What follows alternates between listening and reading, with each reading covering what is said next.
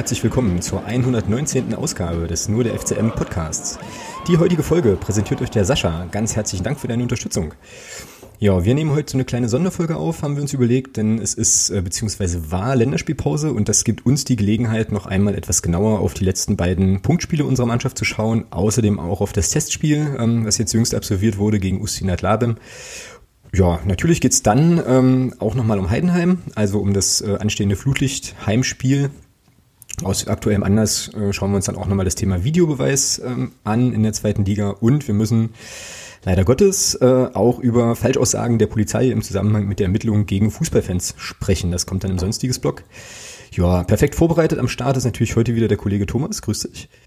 Guten Abend, hallo. Und als Gast heute mit dabei ist der Reik. Einen wunderschönen guten Abend. Guten Abend.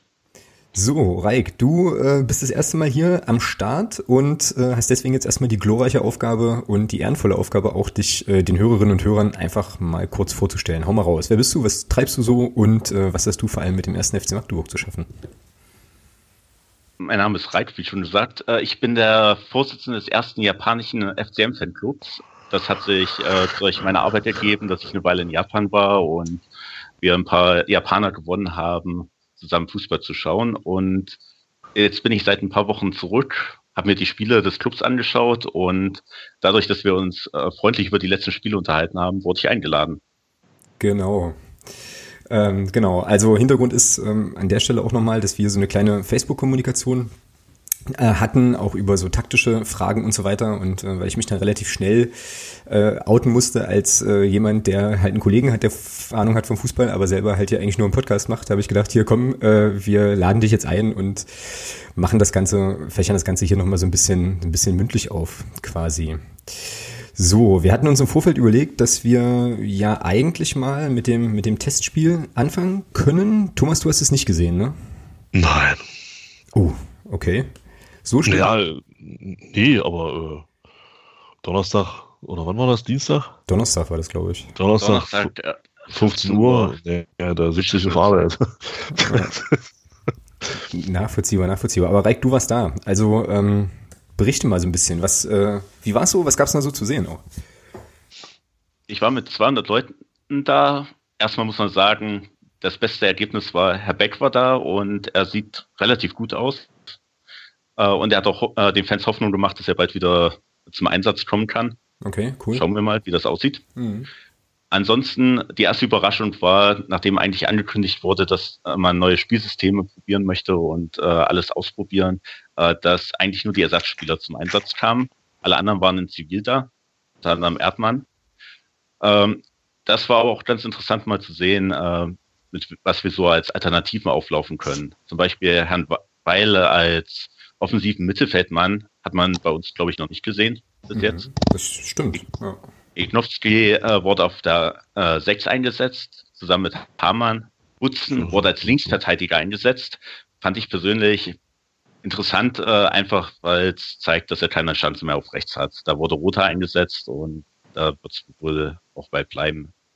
Äh, ansonsten Innenverteidigung hat Fricherie und Schäfer gebildet und unser Sturm war noch sehr interessant. Wir haben den Jungen, äh, die Jungspunde eingesetzt. Costly, Quattro und Char halt. Quattro als Mittelstürmer. War mhm. auf jeden Fall interessant zu sehen. Das Spiel selber war schwere Kost. Ähm, der Trainer hat immer wieder gefordert, mehr Pressing, mehr anbieten. Und da sei erstmal das erste Problem äh, da. Äh, es lief alles sehr langsam. Ich hoffe, der Trainer hat recht. Er hat ja in der Presse noch angegeben, äh, dass sie sehr schwere Trainingseinheiten hatten. Äh, es war alles etwas pomadig dafür, dass man ja eigentlich erwartet, dass die äh, Reservespieler sich anbieten wollen. Mhm, würde man denken, ja, hätte ich jetzt auch gedacht. Ähm, gut war natürlich äh, dadurch, dass wir auf einem äh, relativ ruhigen Platz waren, dass man so auch mal hört, was die Spieler sich unterhalten. Äh, Diskussionen zwischen äh, unseren Spielern. Äh, ich dachte, du spielst flach. Hast recht, hätte ich eigentlich machen sollen. Äh, hätte ich so als Diskussion nicht erwartet. Einige Spieler hat, vor allem Problem mit dem Verschieben. Also das war ein Problem, das hat auch Önning mehrmals äh, angesprochen. Äh, die Spieler sollten schnell nach vorne. Wir wollen eigentlich mittlerweile wohl ein äh, Two-Touch-System spielen, dass wir nur zwei Ballberührungen haben und der Ball soll weiter. Das hat noch gar nicht geklappt. Also mit zwei Ballberührungen meinst du zwei Ballberührungen bis zum Torabschluss oder wie? Nee, zwei Ballberührungen, äh, bis der Spieler weiter äh, spielt zum nächsten Spieler. Ah, okay, alles klar. Und dann auf Kurzpassspiel nach vorne arbeiten. Äh, Teil der Sache, was wahrscheinlich auch das Problem war, war, dass unsere Spieler sehr sauer waren, ähm, sehr unzufrieden mit der Situation. Also Roter äh, ist mehrmals ausgerastet auf dem Platz und hat einen Schiri äh, zusammengestaucht. Der hat sich das nicht gefallen lassen. Dann gab es äh, zur Halbzeit eine große Aussprache mit Knowski, Roter und dem Schiri. Und in der zweiten Halbzeit äh, ist äh, Frecherie dem Zehner des Gegners an die Gurgel gegangen fast und hat eine rote Karte angedroht bekommen, zusammen mit dem äh, Zehner des Gegners. Also oh. da war Mhm. War ordentlich Musik drin scheinbar auf jeden Fall. Aber sauer waren die jetzt nicht irgendwie, weil die Stimmung in der Mannschaft schlecht war, sondern weil sie mit der Schiedsrichterleistung nicht einverstanden waren. Mit der Schiedsrichterleistung äh, unzufrieden, was auch teilweise berechtigt war. Wir durften zum Beispiel unseren Jugendspieler nicht einsetzen. Also der stand äh, in der 60. Minute bereit. Also wir haben in der 60. Handke eingesetzt, mhm. der ein sehr gutes Spiel gemacht hat und der scheinbar seit dem er nicht mehr spielt, im Kraftraum war. Ein sehr schönes Bild. Äh, sein Trikot passt nicht mehr. Er hat das normale Trikot bekommen und er ist so ein Muskelpaket geworden, äh, dass er die ganze Zeit da stand und am Trikot gezogen hat, auch von der Mannschaft aufgezogen wurde dafür, dass es nicht mehr passt. Äh, der war fit ohne Ende. Okay. Hat ja eine äh, Geschwindigkeit dann gemangelt, aber ansonsten im Zweifel kann man ihn wieder einsetzen. Also das äh, war gut zu sehen, er ist auch gut integriert. Also es hieß ja immer mal, äh, der hat keine Chance mehr und wird auch ein bisschen ausgesondert überhaupt nicht. Also der war Teil der Mannschaft, wird auch eingesetzt. Er wird halt nur bei uns keine Chance mehr haben, weil auf seiner Position andere Spieler hm. stehen. Ich sehe da eine äh, große Karriere als Tech-Team-Partner von Tim Wiese irgendwo im, äh, am Wrestling-Horizont aufscheinen, wenn der zu viel pumpen geht, der Kollege. Er sah besser äh, trainiert aus, also die Beine waren auch dabei. Das heißt, äh, bei Wiese, das ist ja nur der Oberkörper. Okay. Daher, okay, Na, krass im Zweifel die bessere Erfahrung. Ähm, Erning äh, war sehr ruhig. Also der hat kaum was gesagt. Ich fand es sehr beeindruckend. Ähm, hat, man hat immer mal gehört, wie er analysiert hat und äh, er hat die Spieler zur Seite genommen, hat äh, sie beraten, wie soll man besser angreifen. Also unsere Stürmer vor allem hatten ein Problem, dass sie alle auf einer Linie standen. Das ist auch das Problem, was wir in den letzten Spielen hatten. Wenn man sich mal an Dresden zurückerinnert, ähm, wir stehen zu viel im Abseits Gut, äh, Verhältnis zur Rest der Liga noch nicht so viel, aber äh, das kann noch besser werden. Und äh, da hat er versucht, anzugehen, den Tipp zu geben, äh, wie läuft es besser. Okay. Ähm, Tarek hat sich da ein bisschen schwer getan. Äh, Quattro hat sich ja ähm, ausgezeichnet, also der hat auch ein Tor geschossen. Kullerball, aber er hat sowohl auf, als Mittelstürmer und als Zehner gespielt. Vor einer Zehner hat er mir gefallen. Mhm. Das könnte interessante Option sein, weil da haben wir sowieso Probleme. Ja, das scheint ja auch äh, so ein bisschen, weiß ich nicht, so ein bisschen sein Mantra zu werden. Ne? Also er war ja im Trainingslager, war er, sah er in den Testspielen, wenn ich mich da zurückerinnere, eigentlich auch immer ziemlich gut aus. So, hat auch getroffen, aber dann reicht halt für so einen Platz auf der Bank dann trotzdem selten, ne? Irgendwie. Also eigenartig, wenn er das jetzt es, auch wieder so gemacht hat. Man hat es ein bisschen gehört, ähm, also der Trainer hat ihnen halt erklärt, wie sollen sie richtig kreuzen und äh, er hat sich danach noch ein bisschen beschwert, er kriegt eigentlich keine Bälle nach vorne. Und das ist halt das Hauptproblem, was ich auch gesehen habe während des äh, Spiel. Der Gegner war jetzt nicht übermächtig stark, dass man sagen muss, äh, er hat uns wirklich hundertprozentig gefordert. Da hätte man auch mehr Bälle äh, sauber nach vorne spielen können. Also da müssen wir noch dran arbeiten, auf jeden Fall. Okay. Das heißt also, ähm, die Spielidee ist halt schon sozusagen mit flachen Pässen dann irgendwie zum Flach. ja, in den Torabschluss. Sache, schnelle Pässe. Äh, er will den Ball überhaupt nicht in der Abwehr halten. Das ist auch eine Sache, äh, die man beim Dresden-Spiel gesehen hat. Äh, über 40 Prozent unserer Bälle sind in, den gegnerischen, äh, in die gegnerische Hälfte gegangen. Und das will er auch. Äh, er will das Spiel schnell machen. Äh, warum das bei Sandhausen überhaupt nicht funktioniert hat, ist halt die Frage. Da war es auch schon vorgesehen aus meiner Sicht, ähm, hat man beim ersten Angriff gesehen, der ja dann auch gleich zu einer Torschance geführt hat. Äh, ich hatte beim Ansehen der letzten Spiele so manchmal das Gefühl, äh, wenn es hart auf hart kommt, äh, gehen sie zurück in die alte Methode, die sie noch unter, Hand, äh, unter Härte sehr erfolgreich bezogen haben. Also langsam aufbauend, versuchen den Ball hin und her zu schieben, aber finden dann keine Lösung äh, den Ball wirklich nach vorne zu kriegen. Mhm. Ja, ne, das war bei Sandhausen war das ja relativ deutlich zu sehen. Ich fand es in Dresden aber jetzt nicht ganz so schlecht. Also ähm, ja, in Dresden hat er ja auch umgestellt, äh, hat er allgemein umgestellt, äh, dadurch, dass wir auch Kirchhoff wieder haben. Also ohne Kirchhoff äh, wird es schwer. Äh, das Gute ist, dass Ignowski jetzt da ist, um ihn noch äh, das Leben so ein bisschen zu erleichtern. Äh, auf jeden Fall, Kirchhoff kann halt mehr das Spiel machen. Das hat man eindeutig in Dresden gesehen und ähm, hat auch ist weniger Pressing äh, hat weniger Probleme mit Pressing. Das war in Sandhausen gut zu sehen. Unsere, Im Moment gibt es so ein gewisses Problem, dass unsere Innenverteidiger relativ schlechte Passwerte haben mhm. äh, nach vorne. Und äh, Hammann hat sich dann die Bälle abgeholt. Wenn man sich äh, mal bei Who Scored äh, oder von OT, äh, wie heißen sie, äh, äh, aus den Fußballdatenbanken, den einschlägigen von UPTA, äh, sich die Werte mal anschaut, äh, sieht man, äh, dass äh, sich die Spieler sehr zurückgezogen haben. Äh, Im Endeffekt gab es äh, bei Sandhausen ein Dreieck auf einer Position, das war ähm, Preisinger, das war Hamann und das war Erdmann, die äh, relativ eng aufeinander sehr häufig standen und versucht haben, da eine Lösung zu finden, rauszukommen. Und äh, das hat halt gegen Dresden eindeutig besser funktioniert auch, äh, indem man halt auch Kirchhoff, wie man hat ja auch mal sowas spielerisch lösen kann. Mhm, genau. So, jetzt bin ich gerade überlegen, ähm, ob wir schon in, in die Dresden- und Sandhausen-Geschichte einsteigen wollen oder ob es noch irgendwie was zum Testspiel zu sagen gibt, irgendwie an Erkenntnissen oder. Äh, Testspiel, erstmal, wir haben eine sehr gute Jugendarbeit. Unser äh, Jugendspieler hat mir sehr gut gefallen.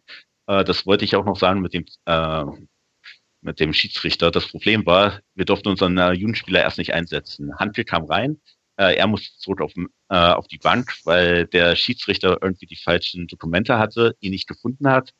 Und wir mussten erst über Heiko Horner äh, das offizielle Dokument finden und dann durften wir ihn dann zehn Minuten später einsetzen. Okay. Und er wurde als Stürmer eingesetzt und hat da auch gleich äh, dafür gesorgt, dass wir die, den Elfmeter bekommen haben, den Manni leider versaut hat. Aber er war relativ gut geschossen, ging aber leider an die äh, Danne mhm. an Pfosten. Du, äh, mit dem Jugendspieler meinst du den Anton, Anton Kanter aber nicht, oder? Nee, äh, wie heißt, ähm, Moment. Weil der, weil der Kanter ist Innenverteidiger. Äh, wir hatten einen äh, Temp. Okay. Temp war, äh, wurde eingesetzt, ist auf so U19. Und der hat das äh, gut und äh, gemacht, also er hat mir äh, gut gefallen und hat für einige freche Aktionen also, Ah, Mar Marvin Temp, ne? Ich bin jetzt hier genau. gerade, äh, also man merkt wieder, wir sind optimal vorbereitet. Ich bin ja parallel gerade am googeln. Genau. Ja, und der ist tatsächlich Mittelstürmer auch. Ja. Der Name ist mir irgendwie überhaupt noch gar nicht untergekommen. Dir, Thomas? Mhm. So, weil Anton Kanter hat man öfter mal schon mal gelesen, ne? ähm, so, weil der, glaube ich, ja auch irgendwie äh, zumindest äh, da öfter schon mal reingeschnurrt hat. Aber Marvin Temp, jetzt nicht, nicht wirklich viel darüber gelesen, aber ist doch cool, wenn er auf jeden Fall ähm, Spielzeit hatte und sich so ein bisschen, ähm, ja, da so ein bisschen empfehlen konnte, ist das doch, äh, ist das doch ziemlich cool.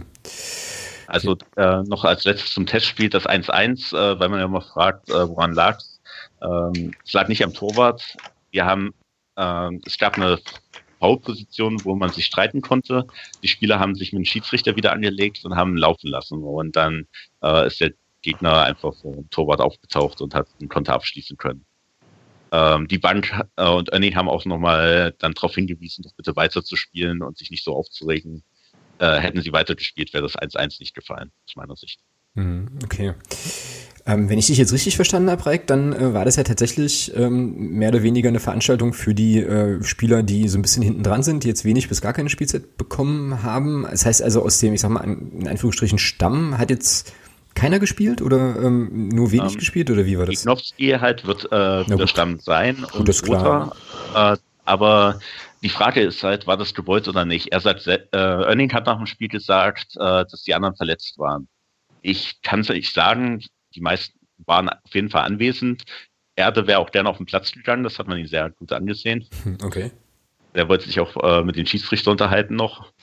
Äh, die waren aber alle in Zivil da ob das nun Verletzungen wirklich waren oder ob es nicht gewollt war, das kann ich nicht sagen. Okay, also war das dann tatsächlich eher so die Idee, ähm, eben denjenigen, die jetzt ja keine Wettkampfzeiten bekommen hatten, einfach ein bisschen Spielpraxis zu gönnen, e eher als zu sagen, man versucht jetzt mit der ja, mit der Stammelf oder mit dem erweiterten Stamm jetzt irgendwie nochmal in einer, in einer wettkampfnahen Situation irgendwie Spielsysteme zu probieren oder sowas, sondern schon eher Ersteres, ne?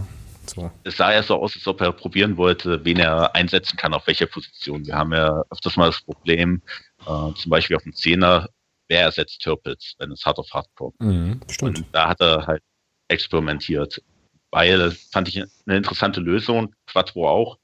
Äh, vor allem Quattro durch seine Geschwindigkeit. Äh, er ist halt nicht der stabilste Spieler im Vergleich zu Turpitz, der hat halt mehr Körper noch als Quattro, aber. Ah, also du meinst äh, sozusagen Robustheit, so. Irgendwie. Robust, genau. Ja. Ja, was mich beim, was mich bei Quadro immer wundert, ist so, ähm, also ich habe den ja völlig abgespeichert als so einen kleinen, wuseligen Dribbler-Typen, ja, so. Und ähm, jetzt in den paar Minuten, die er in der zweiten Liga bekommen hat, war er ja auch eher blass immer, ne? So. Und ich habe so den Eindruck, das kann auch total täuschen, ich habe so ein bisschen den Eindruck, dass er dann so in Testspielen und so weiter da schon auch ähm, ja so ein bisschen wirbeln kann, aber das dann halt, wenn er dann die Einsatzminuten kriegt, nicht, nicht so richtig abrufen kann. Ist das ein Eindruck, den ihr bestätigen würdet, Thomas? Äh, oder täuscht das total? Oder kann ich es einfach nicht einschätzen, weil man ihn so selten sieht? Naja, ich scheint so zu sein, weil wenn es nicht so wäre, würde er häufiger spielen. also ja. Super. Die Frage ist halt, ist er so ein Typ äh, von Spieler, der überhaupt äh, in den letzten zehn Minuten kommen kann und dann nochmal glänzen kann oder Deswegen ob man eine genau. halbe äh, meine Halbzeit bringen muss, vielleicht auch von Anfang an. Äh, das gleiche Problem hatten wir ja bei Lowcamper. Äh, die 20 Minuten, die er maximal spielen durfte unter Härte, da konnte er halt äh, nicht zeigen, was er eigentlich kann. Mhm. Das äh, weiß ich nicht, ob äh, Money jetzt so einer ist, der wirklich glänzt äh, auf dem Moment hin. Er kommt rein und kann sofort oder ob man dem einfach mal länger Zeit, äh, eine Chance geben müsste. Ja, aber also ich glaube, deine, also als wir uns über Facebook so ein bisschen unterhalten hatten, war doch deine These irgendwie auch, dass ähm, Money wahrscheinlich eher dann eingeplant ist als so ein kleiner Energizer von der Bank, ne? Das so. ist meine Vermutung, ähm, wobei ich es mir auch äh, nach dem Spiel könnte ich mir gut vorstellen, es andersrum mal zu versuchen.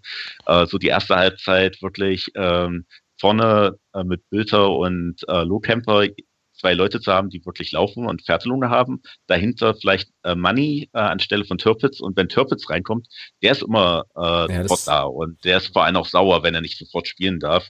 Äh, ich erinnere mich nur an das Hinspiel gegen Paderborn, wo er dann eingewechselt wurde und so wirklich mal sofort ein Zeichen gesetzt hat.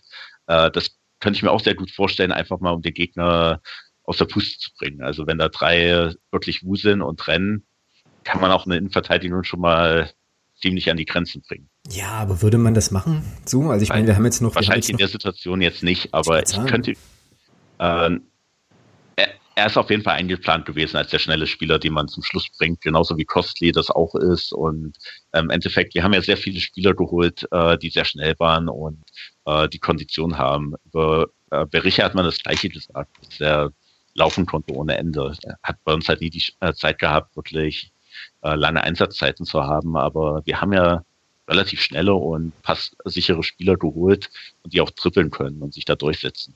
Mhm. So. Ja, oder der Meinung, mhm. der Plan. Ja, oder halt eben auch nicht durchsetzen können. Äh, Stichwort, äh, ja, Mani Quadro, ne? Also bin ich wieder bei den, bei den ein, also den wenigen Eindrücken, die ich da gewinnen konnte jetzt in den, in den Punktspielen. Ähm, ja, das sehe ich aber. Sehe ich aber auch so. Also ich finde, äh, ich finde Quadvo, das, mehr, das siehst du in den Zweikämpfen. Ist für mich, für mich, was ich sehe, ist der Körper nicht in der Lage gegenzuhalten. Und deswegen wird er auch weniger spielen, als zum Beispiel ein Türpitz, der in den Zweikämpfen auch gegenhalten kann. Mhm. Das heißt, der muss mal mit äh, Christopher Hanke zusammen in den Kraftraum, meinst du? ja, dann verliert er, dann verliert er aber seine Schnelligkeit. Ich, ich habe, das ist ja nicht nur, das ist ja nicht nur, das ist ja Zweikampfverhalten ist ja nicht nur Körperlichkeit. Also man kann sich ja auch clever anstellen mit einem, mit einem relativ schwächeren Körper.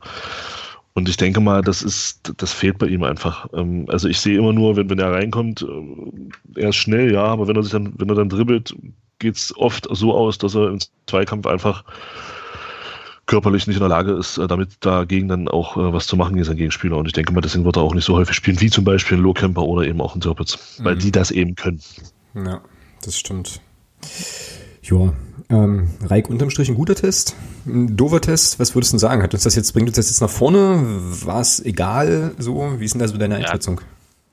er hat einiges gezeigt. Äh, ich glaube, der Trainer hat auch seine Taktik nochmal äh, probieren können. Also im Endeffekt die Grundaufstellung war die gleiche, die er jetzt die letzten Spiele versucht hat und äh, die, wenn man sich ein bisschen mit Ungarn beschäftigt, äh, er da auch sehr erfolgreich so, äh, für eine Weile praktiziert hat und es wird ihn auf jeden Fall gezeigt haben, wen er bei Verletzungen oder Ähnlichem noch einsetzen kann. Mhm. Vor allem Ignowski und Rother haben Einsatzzeiten bekommen. Das war sehr wichtig, weil die werden auf jeden Fall Teil des Stamms werden. Der Rest wird es schwer haben, aber die beiden. Ja. Ja, na und äh, die Erkenntnis war dann offensichtlich, das hättest du ja vorhin schon gesagt, ich weiß jetzt gar nicht, ob das im Vorgespräch war oder ob du es jetzt hier äh, auch jetzt in, in, der Aufnahme schon gesagt hattest, dass äh, Nils Butzen tatsächlich einen sehr, sehr schweren Stand hat. Äh, also jetzt nicht irgendwie, was jetzt Sympathiewerte in der Mannschaft angeht, sondern einfach sozusagen die sportliche Perspektive, ne?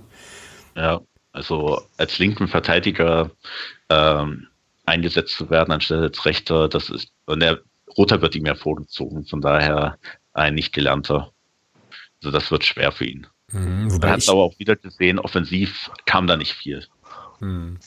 Wobei ich aber meine, dass äh, mich ganz dunkel erinnern zu können, dass äh, Nils Butzen auch irgendwann in seiner Karriere schon mal irgendwie linker Verteidiger war, zumindest punktuell.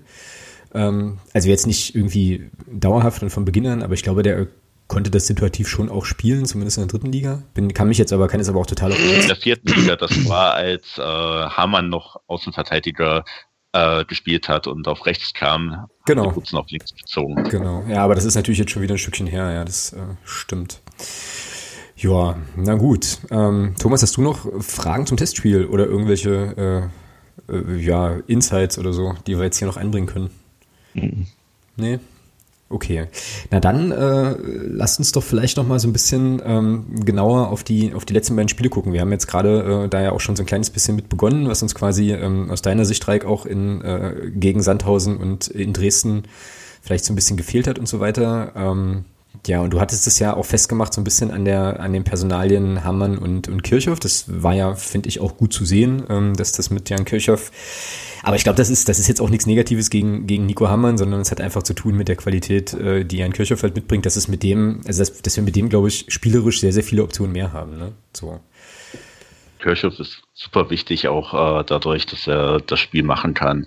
Hammann, im Endeffekt, das ist auch nichts gegen äh, die Spieler. Ein paar von unseren Spielern äh, sind aus der vierten Liga hochgekommen und äh, ein Kirchhoff kommt aus der ersten Liga zu uns. Da merkt man halt doch den Unterschied an gewisser äh, Weise, äh, warum das bei Hamann erst so spät geklappt hat. Hm, genau. Ja. Also er, erstmal habe ich was zu sagen äh, zum letzten Podcast. Wir haben uns ja und äh, ihr habt euch ja unterhalten darüber, dass wir zu viele Gegentore äh, kassieren in den letzten 15 Minuten da habe ich mich mal mit ein bisschen beschäftigt. Erstmal, wenn wir nur die Nachspielzeit äh, sehen, hätten wir die gleichen Punkte äh, wie zuvor. Außer wir hätten drei Tore weniger kassiert. Äh, was unser ganz großes Problem ist, ist äh, die letzten 15 Minuten schießen wir nicht genug Tore. Also wenn ich mal unsere Gegentreffer-Statistik aufgeschlüsselt sehe, in den ersten 15 Minuten haben wir vier Tore äh, kassiert. In, äh, normaler Wert. In der 16. bis 30. Minute haben wir sechs Gegentore kassiert. Das ist in Ordnung. 40. bis 45. haben wir vier. Das ist auch ein okayer Wert. Das Problem äh, kommt erst ab der 61. Minute. In der 61. bis 75. haben wir acht kassiert. Äh, das ist relativ viel. In der 76. bis 90. haben wir zehn kassiert. Das sind, äh, damit sind wir auf Platz 10 in der Liga. Mhm. Äh, das Problem ist. Äh, Thomas ist jetzt gerade vom Stuhl gefallen. Warte mal ganz da kurz. Da haben wir fünf Gegentore kassiert. Ich glaube, ich, dann, dann, dann, kann ich nicht zählen. Dann kann ich nicht zählen. Also Ingolstadt hat 15 Gegentreffer in Minute 76 bis 90, Bochum 12, Sandhausen 11, Duisburg 11 und wir kommen dann schon mit 10. Da sind wir also, äh, also fünf schlechtester. Gut, äh, ich habe hier eine andere Statistik, keine Ahnung, ob das. hm, äh, das, ist interessant. das ist cool. Das ist ein Wo interessantes Thema. Wo äh, das wird ja immer wieder mit Statistiken genannt. Äh, wenn man mal OP, äh, wenn man mal Sport anschaut und zum Beispiel Sport.de äh, oder äh, auch Kicker, die haben unterschiedliche Statistiken drin, obwohl sie beide die Quelle OPTA angeben, teilweise. Also da bin ich auch noch nicht ganz schlau draus geworden. Zum Beispiel Ballbesitz gegen Dresden hieß es äh, äh, zum Beispiel auch äh, bei Twitter äh, genannt. Wir hätten äh, 53 Prozent gehabt. Äh, bei einer anderen Seite stand, wir haben 63 gehabt. Also okay. so ganz ich aus diesen Statistiken noch nicht, aber äh, gut, dann sind wir halt fünf Schlechtester, ist aber auch nicht. Also sie sind nicht überragend mit Abschluss der Schlechteste. Das große Problem ist halt. Naja, äh, gut, die Nachspielzeit gehört für mich dazu, weil es ist ja keine, keine gesonderte, keine gesonderte Spielzeit. Ja, hab ja fünf Gegentore kassiert. Und da kommen wir auf 15 Gegentreffer in den letzten 15 Minuten. Das ist, das ist ein Brett. Und wenn man dann sieht, äh, dass, dass, dass Ingolstadt mit 15 gleich auf mit uns ist, die sind Tabellenletzter. ja, und wenn man dann zum Beispiel mal nimmt, äh, Jan Regensburg als Tabellenachter, ähm, die haben in den letzten 15 Minuten plus Nachspielzeit ganze vier Gegentore bekommen. Also das ist. Die große Frage ist ja, warum schießen wir keine Tore in den letzten? Wir haben sechs Tore in der Zeit geschossen. Das ist ja unser Problem. Ähm, ja, ich meine, Genau. Also und aufgrund wir müssen da mehr Tore schießen. Ich ja, keine, natürlich, aber, aber das können wir ja nicht. Also müssen wir ja zusehen, dass wir, dass wir in der Phase weniger Gegentore kriegen. Und wenn wir dann so viele Gegentore kriegen, haben wir halt das Problem, dass wir keine schießen. Das ist halt, das eine bedingt ja dann leider das andere. Und ich glaube, das ist ja bei Ingolstadt nicht anders, oder? Ich weiß jetzt nicht, ich habe es jetzt nicht im Kopf. Wie viele Tore hatten Ingolstadt in der Schlussphase geschossen? Ja, genauso. Die haben auch nur fünf Tore geschossen in den letzten 15 Minuten plus Nachspielzeit. Du stehst dann nicht ohne Grund da hinten. Ne? Das ist dann viele ja. Gegentore in der Phase und, und wenig selber geschossen, dann stehst du eben da hinten. Ne? Das ist. Aber hast du mal nachgeschaut, warum wir so wenig äh, Tore schießen? Äh, nebenbei bemerkt. Ähm, zum Beispiel äh, da habe ich nochmal nachgeschaut. Äh, wir haben die, ähm, also wir haben eine äh, äh, Statistik, dass wir jeden zehnten Schuss, äh, 10,5. Schuss ein äh, Tor machen. Also wir haben 296 Torschüsse bis jetzt gemacht in der ganzen Liga. Äh, da sind wir mit Abstand, äh, mit Darmstadt und Sandhausen ganz hinten. So, äh, da, äh, und von den drei Teams haben wir die schlechteste Quote. Also äh, da müssen wir öfters treffen natürlich. Duisburg hat noch eine schlechtere Quote als wir. Die haben aus 323 äh, Schüssen äh, ihre Tore gemacht und haben dann eine 13, jeder 13. Schuss äh, ein Tor. Ja, die Frage ist da für mich immer, das ist alles immer, also ich finde das auch immer alles sehr interessant und alles gut und schön. Das Problem ist halt bloß, so eine, Torschuss, so eine bloße Torschussstatistik sagt dir ja nichts über die Qualität der Chance. Ja, ja ein, Tor, ein, Torschuss kann ja auch ein Schuss aus 30, so, so, so ein Verzweiflungsschuss aus 30 Metern sein, der dann sechs Meter übers Tor geht. Ist halt auch ein Torschuss. Ähm, und das ist, ich glaube, das, warum haben wir überhaupt so wenig? Also selbst genau. wenn die Scheißtorschüsse sind. Und das ist, mein das Problem ist, ist wir haben 300 Torschüsse weniger als andere. Genau. Wir spielen uns zu wenig Chancen raus. Ja. Und die Qualität der Chancen, die wir uns rausspielen, die ist halt zu schlecht. Und aufgrund dessen brauchen wir eben so viele, in Anführungsstrichen, Torschüsse, weil für mich ist ein Torschuss ein Ball, der aufs Tor geht, den der Torwart halten muss. Haben wir die Dresden ja nur äh, offiziell zwei wirkliche und den Sandhausen vergessen das ganz. Ähm, also für mich ist ein Torschuss kein Torschuss, der über die Grundlinie geht. Ja. Das ist für mich keine, kein Torschuss. Ein Torschuss ist für mich wirklich ein Ball, der aufs Tor geht und den der Torwart hält oder ein Abwehrspieler abwehrt oder der an die Latte geht. Das ist für mich ein Torschuss. Ja, Alles so. andere ist für mich kein Torschuss. Deswegen finde ich diese Statistiken auch immer so ein bisschen. Also das ist in dem Fall geht es darum, äh, eigentlich, äh, was aufs Tor gegangen ist. Also äh, jedenfalls wurde das so aufgelistet bei UPTA als äh, die, die draufgegangen sind. Mhm. Äh, fand ich relativ hoch, weil wir haben eigentlich erst angefangen, nachdem Härte weg war, äh, wirklich aufs Tor zu schießen. Äh, vorher hatten wir da sehr, sehr wenig echte Torschüsse. Sag das aber, nicht zu laut, sonst kriegst du noch Ärger mit den Leuten, die. Also das ist jetzt nicht die immer noch gemeint. Die immer noch das nein, nein, von Härte war ein anderes System komplett. Äh, es ist nur erstmal sowieso, äh, ich habe mir allgemein mal Statistiken von uns angeschaut. Äh, das Spiel hat sich stark verändert, seitdem wir unter Earning spielen. Äh, das macht halt die äh, Auswertung des Ganzen auch äh, manchmal äh, nicht ganz so einfach. Ähm, aber äh, das war halt so einer der großen Wandel. Und das ist ja jetzt auch das, was gegen Sandhausen und Dresden wieder zu sehen war. Sie versuchen ja jetzt auch anders zum Tor zu kommen. Es wird mehr in den freien Raum geschoben äh, der Ball und dann äh, sollen sie kreuzen und äh, den Ball erlaufen. Dadurch, dass wir jetzt zwei Spieler haben, die halt schnell sind. Äh, Herr Beck ist äh, ein sehr guter, eine sehr gute Anspielstation, die den Ball behaupten kann. Das ist bei Böter und äh, äh, Lohkämper, äh, da ist der Vorteil die Geschwindigkeit und äh, das habe hab ich aus meiner Sicht auch bei den letzten Spielen oder beim letzten Spiel gesehen, dass das halt gegen Dresden stärker versucht wurde. Das erklärt dann auch unsere Abseitszeichen. Mhm. Ja, und vor allem ähm, ist ja gegen, gegen Dresden dann auch das passiert, was der Thomas schon gegen Sandhausen äh, irgendwie äh, gefordert hatte, dass du halt äh, Marius Bülter halt nach vorne ziehst. Ne? So, das war ja in Sand, da war ja gegen Sandhausen, ist er ja auf seiner rechten Verteidigerposition geblieben. So, und ähm, jetzt muss man, also darf man schon auch nicht vergessen, dass, äh, also zwei Dinge. Zum einen eben, dass äh, Michael Oenning ja auch gegen Dresden so ein paar Sachen einfach anders gemacht hat. Äh, zum anderen aber auch, dass er auch nochmal anderes Personal hatte. Ne? Und äh, ich fand schon, dass man ähm, deutlich gesehen hat, also mit Jan Kirchhoff und äh, Felix Lohkemper ist das ein ganz anderes Spiel, als wenn du, ähm, ohne da wem zu nahe treten zu wollen, mit äh, Nico Hammann und Steven Leverenz äh, sozusagen diese entsprechenden Positionen da bekleidest. Das hat sich ja schon auch äh, deutlichst, äh, deutlichst mit bemerkbar gemacht an der Stelle. Ne? Weil ich bei Leverenz immer noch interessant finde, dass er äh, auf einer Position eingesetzt wurde, wo er wirklich noch nie gespielt hat. Ich habe mir äh, seine ja, komplette Zeit mal durchgeschaut, auf welche Position er eingesetzt wurde. Äh, als Mittelstürmer wurde er bis jetzt noch überhaupt nicht eingesetzt. Und wenn man sich dann das Sandhausen-Spiel anschaut, da teilt er sich mit Niemeyer die Linksaußenposition, die hat er immer gespielt. Mhm. Und äh, wenn da halt keiner in der Mitte steht, ist das ein Problem. Da verstehe ich aber auch nicht, warum man da nicht äh, zum Beispiel Türpitz, der bei Chemnitz regelmäßig Stürmer gespielt hat, mein 34 Spiele als Mittelstürmer, äh, dann da einsetzt. Ja, weil du äh, ihn auf der 10 brauchtest, oder? Äh, war er ja gegen, äh, gegen Sandhausen nicht. Sandhausen war ja eher rechts außen. Stimmt, ja, stimmt. Und äh, rechts außen hätte auch Leverenz spielen können. Das hat er auch gemacht. Da hat er auch äh, zweitmeisten seiner Tore geschossen. Mhm.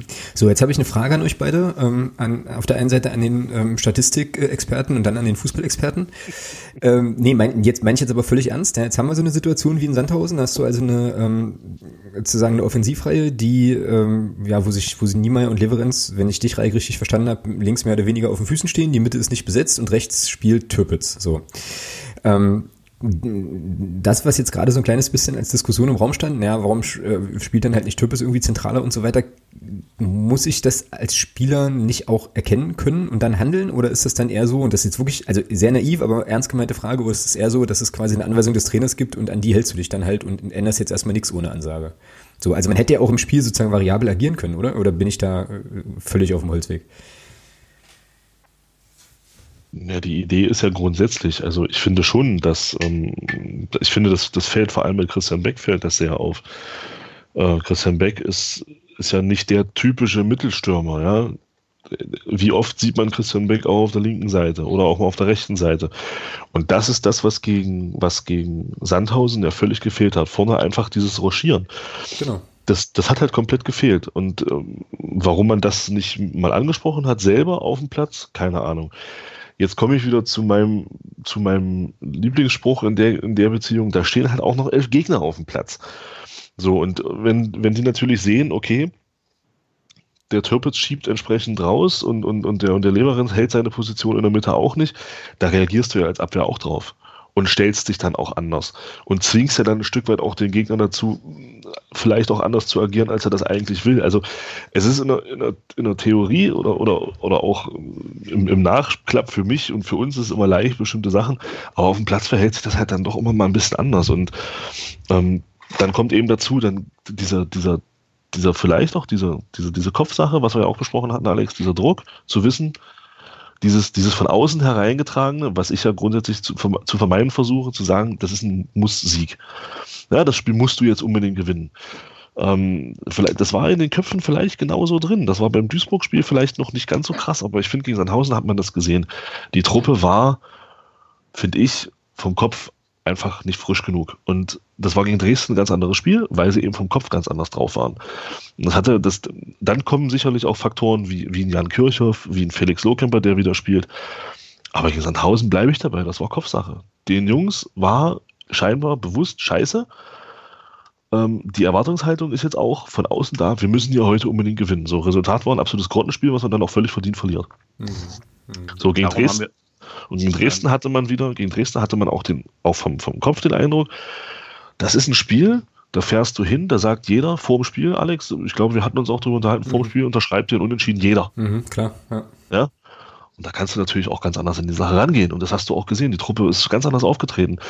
Und dann kommen eben noch Faktoren dazu, wie Jan Kirchhoff, keine Frage, der, wie es Reich schon gesagt hat, Pressing, der sagt dir, was ist das? Ja, kommt, kommt doch einfach her. Googelt ich spiele den, Ball, spiel den Ball sowieso wieder weg, ist doch kein Problem. Kommt ruhig alle her.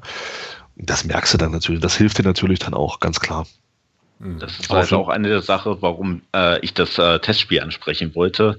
Da hat man es nochmal ganz klar gemerkt, äh, es gibt ein Druck im Team. Äh, sie waren auch dementsprechend nervös und haben auch teilweise äh, Fehler gemacht, äh, wo man sich an den Kopf fassen musste, wo Erning halt auch versucht hat, äh, Anweisungen durchzugeben und selbst in einem Testspiel, äh, weil sie sich beweisen wollten, ist es teilweise nicht durchgegangen. Es hat fünf Minuten gedauert, bis das Spielsystem von äh, seinem momentanen äh, 4-3 äh, umstellen konnte auf eine 4-4-2. Ähm, weil Schäfer die Anweisung nicht durchgegeben hat und äh, sehr auffällig war es auch, äh, als er unseren Stürmern Anweisungen geben wollte und dann teilweise verzweifelt ist, äh, weil sie nicht drauf gehört haben, was sie eigentlich machen sollten, weil sie in dem Moment äh, Kopf äh, woanders hatten. Und ist natürlich auch schwer, während des Spiels Anweisungen durchzugeben, um noch was zu ändern, aber äh, wir sind jetzt in einer Situation, wo halt wirklich Stress ist aus so erkläre ich mir halt auch äh, diese Unzufriedenheit mit dem Schiedsrichter. Man merkt es ja auch im Spiel.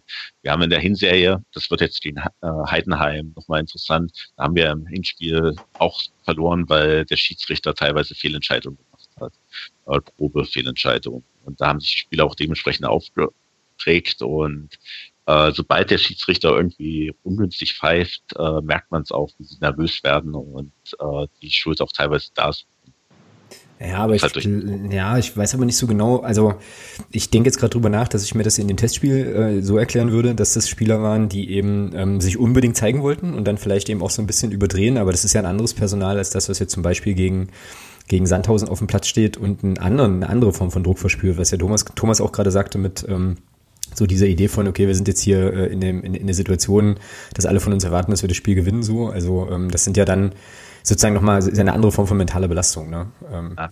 so. Aber äh, man hat halt beim ganzen Team gemerkt, es gibt äh, momentan äh, sehr viel Druck und wenn sie sich dann noch mehr Druck machen, dadurch, dass sie gewinnen wollen, äh, müssen, weil alles von ihnen erwartet, ist das natürlich dann äh, es sind halt nicht alle die Erfahrenen. Und bei dem Spiel haben halt wirklich die Top-Erfahrenen wie Kirchhoff gefehlt, die dann vielleicht nochmal gut auf den Platz hätten einwirken können. Mhm. Also die sogenannten, in Anführungsstrichen, Typen oder Leader oder wie auch immer, die dann eben dann sagen halt hier, wir machen das jetzt so und so. Und das ist ja, glaube ich, eine Sache, da hatten wir uns ja hier im Podcast auch schon häufiger mal drüber unterhalten, dass das halt auch eine Sache ist, die Christian Beck eben gut kann. Ne? Also die Leute dann mitzuziehen, mehr oder weniger, oder es einfach auch vorzuleben, eine entsprechende Form von Einsatz ähm, und so weiter ähm, und sich dann vielleicht mal nicht so einen Kopf zu machen, könnte natürlich wirklich auch ein Erklärungsmuster sein. Und es ist natürlich dann, äh, aber okay, das ist jetzt äh, irgendwie Captain Obvious und so, aber das ist natürlich dann auch Auf Aufgabe von äh, und auch keine so einfache Aufgabe, glaube ich, für Michael Oenning, das entsprechend zu moderieren ne? und ähm, da die richtigen Worte zu finden. Aber von allem, was man so hört, scheint er da ja äh, sozusagen auch der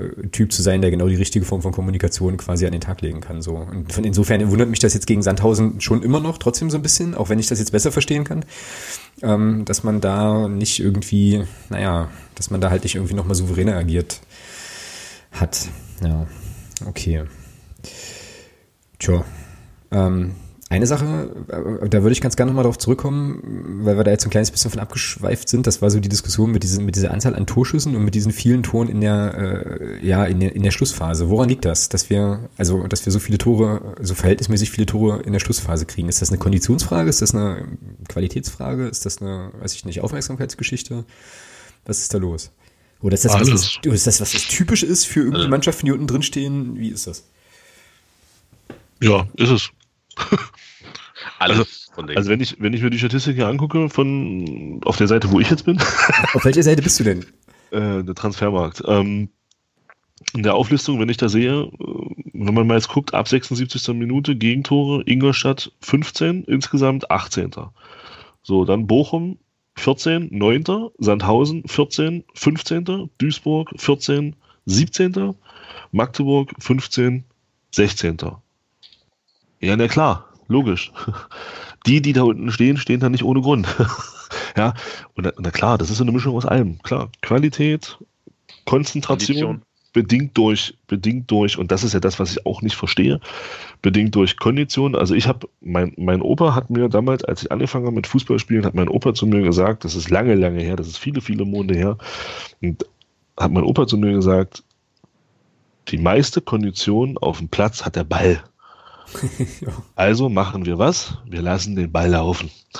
Und das ist das, was bei uns gerade so, finde ich, in diesen Schlussphasen massiv fehlt. Eine Ballsicherheit, um auch bei einer knappen Führung Ball und Gegner laufen zu lassen. Wir lassen uns grundsätzlich die letzten 20 Minuten hinten reindrängen, kloppen nur noch weg und halten keine Bälle mehr. Sind nur noch darauf bedacht, bloß raus damit, irgendwie weg damit. Ja, aber das dann, und dann passiert eben irgendwann das, wenn du nur hinterherläufst, wenn du nur am Verschieben bist und immer nur den Ball hinterher hältst, na klar geht das an die Substanz. Und natürlich, und da würde ich aber nicht so weit gehen, dass das einfach, dass das Konditionsmängel sind, das ist völlig normal. Das ist, irgendwann stellt sich so ein, Erschöpfungs, so ein Erschöpfungszustand ein, wenn du dann eben viel laufen musst, aufgrund dessen, dass du nur hinterherläufst und nicht selber das Tempo bestimmst. Und dann kriegst du eben so viele Tore in der Schlussphase. Das ist ja kein Zufall. Mhm. Ja? Die Cleverness äh, teilweise, genau, genau. die vielleicht noch fehlt in der zweiten Liga. Wir haben zum Beispiel relativ äh, schlechte Zweikampfzahlen äh, allgemein. Wenn man sich mal anschaut, äh, immer die Begegnungen, äh, die anderen Teams, die in der zweiten Liga Erfahrung haben, die wissen genauer, an welchem Moment sie jetzt einfach mal faulen müssen und das Spiel verlangsamen müssen. Äh, wir versuchen das Spiel dann zu machen oder schaffen das Foul in dem Moment nicht, wo es notwendig wäre. Mhm. Ja.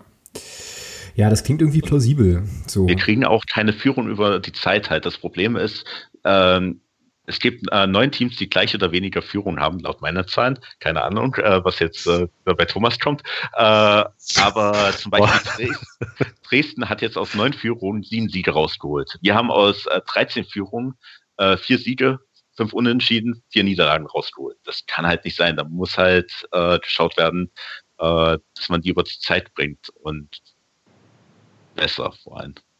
Naja, aber das ist ja ganz einfach. Also in meiner naiven Welt ist jetzt wieder ganz klar. Ne? Wir müssen jetzt einfach in der Zukunft oder in den verbleibenden acht Spielen in den ersten 15 Minuten immer jeweils so zwei bis drei bis vier Tore schießen. Ähm, und dann sind wir safe. Ne? Dann, dann gewinnst halt jedes Spiel 4-3 und ist alles gut. Ja, aber das ist ja, das ist ja genau das. Das ist ja, wenn, wenn du auf das Dresden-Spiel guckst, nehmen wir mal das 2-0 von Pertel, was da zu Unrecht weggepfiffen wurde, nehmen wir das mal weg. Du hast ja trotzdem zwei, drei Kontersituationen, die absolut vielversprechend sind. So, wir sind nicht in der Lage, in der Dresdner Mannschaft, die in der zweiten Halbzeit mausetot war, sind wir nicht in der Lage, denen dort das 2-0 einzuschenken. Machst du da das 2-0 aus einem dieser Konter heraus, spielst du die einfach sauberer aus, dann gehst du da als Sieger vom Platz. So versemmelst du die Dinger und sagst dem Gegner, ey, guck mal, wir machen unsere Chancen nicht. Irgendwann kriegst du nochmal einen langen Ball vorne rein und dann gucken wir mal. So, und natürlich, das baut so eine Mannschaft auch auf, wenn, wenn, wenn der Gegner sieht, oh, die machen den Deckel einfach nicht drauf, mal gucken, was hinten raus bei uns vielleicht noch geht, irgendwie langer Ball, eine Standardsituation oder sowas, kann der immer mal durchrutschen. Und genau das passiert dann eben, weil wir einfach nicht in der Lage sind, oder warum auch immer, diese Konterchancen, die wir ja durchaus haben, es ist ja nicht so, dass wir die nicht haben, aber wir schaffen es dann nicht, in, in der, wie in Dresden, in einer 3 gegen 1 Situation, den Ball zu einem Mitspieler zu kriegen. Da spielen wir den einzigen Abwehrspieler an, der da rumläuft. Ja, und, und das ist das, das ist dann noch so, das, das finde ich, das ist, finde find ich viel schlimmer, als hinten raus diese Tore, die wir kassieren. Das ist das, was Reike auch sagt, dass wir einfach nicht in der Lage sind, in diesen Phasen selber auch Tore zu erzielen, wenn der Gegner eben aufmacht, wie Dresden. Die haben ja extrem dann aufgemacht, die letzten zehn Minuten. Aber wir schaffen es dann nicht mehr, diese Konter vernünftig auszuspielen, weil wir die Bälle bloß nach hinten rausbolzen und hoffen, naja, wird schon gut gehen. Ja, und da sind wir eben, und da sind wir eben nicht in der Lage, da einen, Ball vernünftig nach vorne zu spielen, einen Konter nach, vorne zu tragen, das 2 zu 0 zu machen, denen mal kräftig den Mittelfinger zu zeigen, so, und jetzt habt ihr verloren. Nee, wir machen, hier habt ihr einen Ball, rennt so lange an, bis ihr das Tor schießt. Nach dem vermeintlichen 2-0 bin ich auch der Meinung, gab es einen gewissen Einbruch mental, äh, von der Mentalität. Jetzt hat der Schiedsrichter uns schon wieder ein äh, Tor aberkannt. Äh, jetzt sind wir schon wieder in dieser Situation. Ja, aber schon wieder, wie viele, wie viele Tore haben wir denn aberkannt gekriegt diese Saison?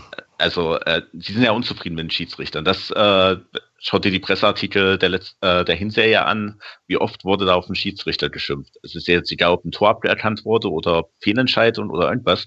Äh, bis dahin haben wir ja angegriffen und haben verschiedene Chancen rausgehauen. Also nach der ersten Halbzeit bin ich davon ausgegangen, dass gewinnen wir 3-0. Äh, ja, das ja, sah jetzt ja, genau, richtig gut aus. Und dann, genau. ab dem Moment, wo das 2-0 gefallen ist, auf einmal äh, kamen wir nicht mehr vors Tor. Da gab es keine Torchancen mehr. Und das ist auch so. Teilweise frage ich mich auch, ob vielleicht ein Psychologe dann äh, mal helfen würde, einfach um zu schauen, äh, was man da äh, bei Plakaten noch machen kannst. Könnte auch eine Plakate zum Teil sein, mhm, wenn eine Fehlentscheidung liegt. Ja, aber da habe ich äh, die Aussagen von Mario Kalnick im Ohr, ähm, der in der Winterpause ja, glaube ich, mal äh, beim MDR zu Gast war im Podcast, der ja irgendwie meinte, dass so diese Mental-Coach-Geschichte schon auch ein Angebot ist, was der, was der Club immer mal wieder gemacht hat, was dann aber die Spieler selber nicht, äh, ja, nicht annehmen oder so. Das ist halt die Frage. Das muss jeder Spieler für sich Eben. wissen. Und wenn du Profi bist und zweite Liga spielen willst, äh, du siehst es halt in der ersten Liga, da gibt es viele, die das annehmen. Und wenn das bei uns nicht angenommen wird, dann muss man auch hinterfragen, warum wird es nicht angenommen von den Spielern. Ja. Teilweise. Tja, naja, jetzt haben wir also auf jeden Fall die Situation so wie sie ist und so, äh, wie ihr das jetzt gerade geschildert habt, kommt mir das so ein kleines bisschen auch wie so eine, also wie so ein drohender Teufelskreis vor, ne? dass du also ja, quasi die Chancen nicht nutzt und hinten raus dann irgendwie flatterig wirst und mit äh, einer ziemlichen, ähm, ja, mit einer ziemlichen Sicherheit dann auch verlässlich das Tor kassierst so und dann äh, wahrscheinlich im nächsten Spiel auch noch flatteriger irgendwie agierst und so. Ähm, ist natürlich alles irgendwie, irgendwie ungut. Das heißt, es braucht Erfolgserlebnisse so, ähm, um da auch eine gewisse Sicherheit zu kriegen. Das ist natürlich jetzt auch wieder eine völlig psych küchenpsychologische Diagnose. Ähm. ja, aber Unrecht ist es ja nicht. Äh, also das vor allem nach äh, das Heidenheim-Spiel, das wird jetzt, jetzt richtig wichtig. Genau. Ah. Und damit haben wir eine das, schöne goldene Brücke. Das würde so ein, hm? so ein Muss-Sieg, war Alex? Nee, das auf jeden ja. Fall nicht, aber wir dürfen nicht untergehen. So eine 3-0 wie beim Hinspiel, das würde schon wehtun. So, jetzt habt ihr mir hier eine schöne goldene, goldene Hängebrücke äh, hingelegt. Halt, die nehmen wir jetzt auch. Was?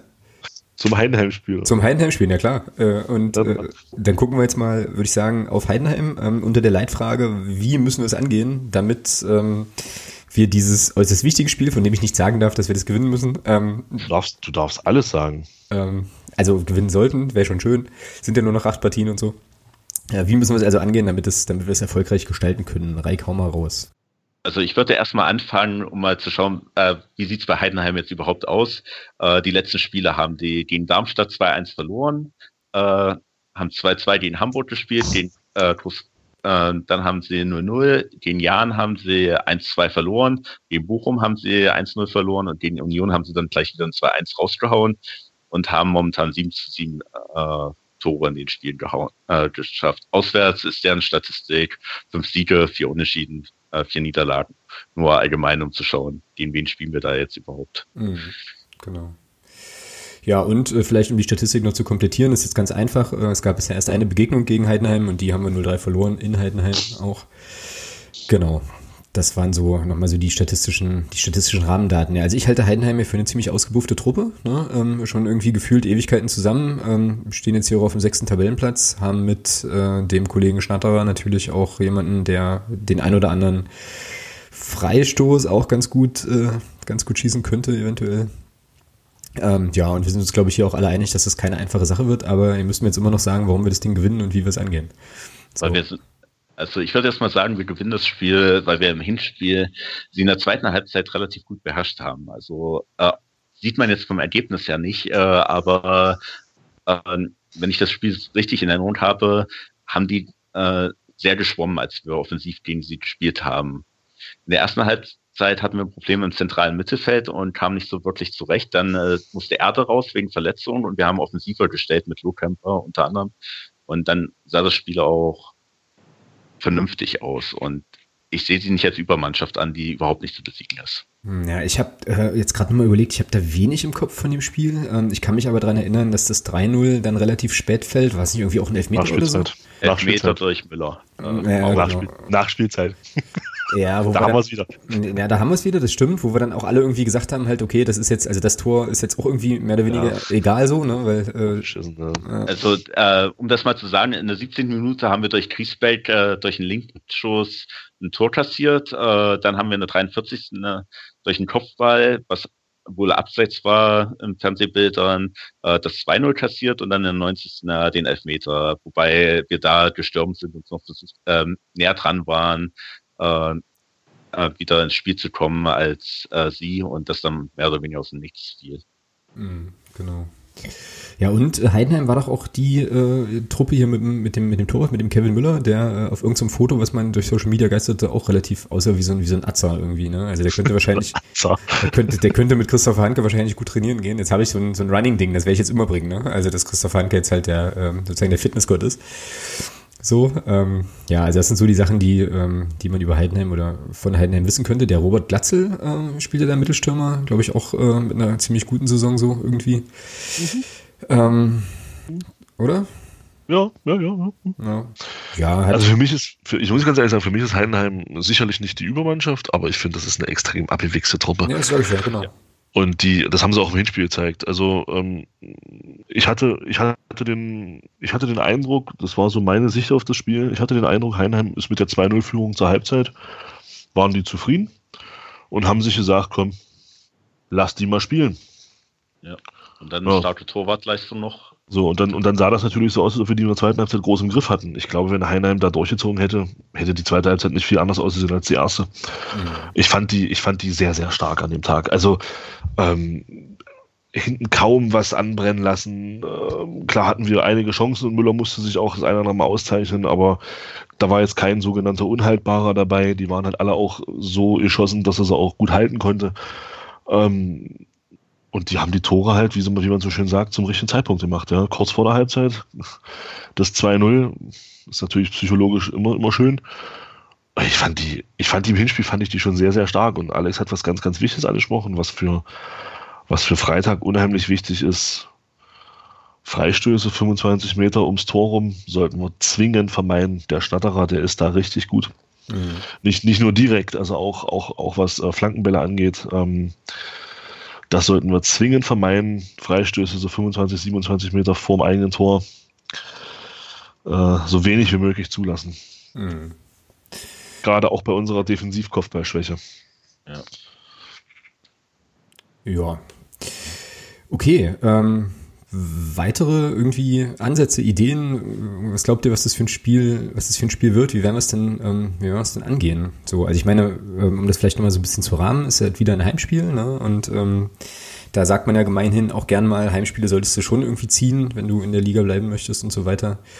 Das heißt also, wir können uns ja jetzt nicht hinten reinstellen und gucken, was Heidenheim so veranstaltet, sondern müssen ja schon auch irgendwie agieren. Also wie wird das, wie wird das aussehen, Reik? Was glaubst du?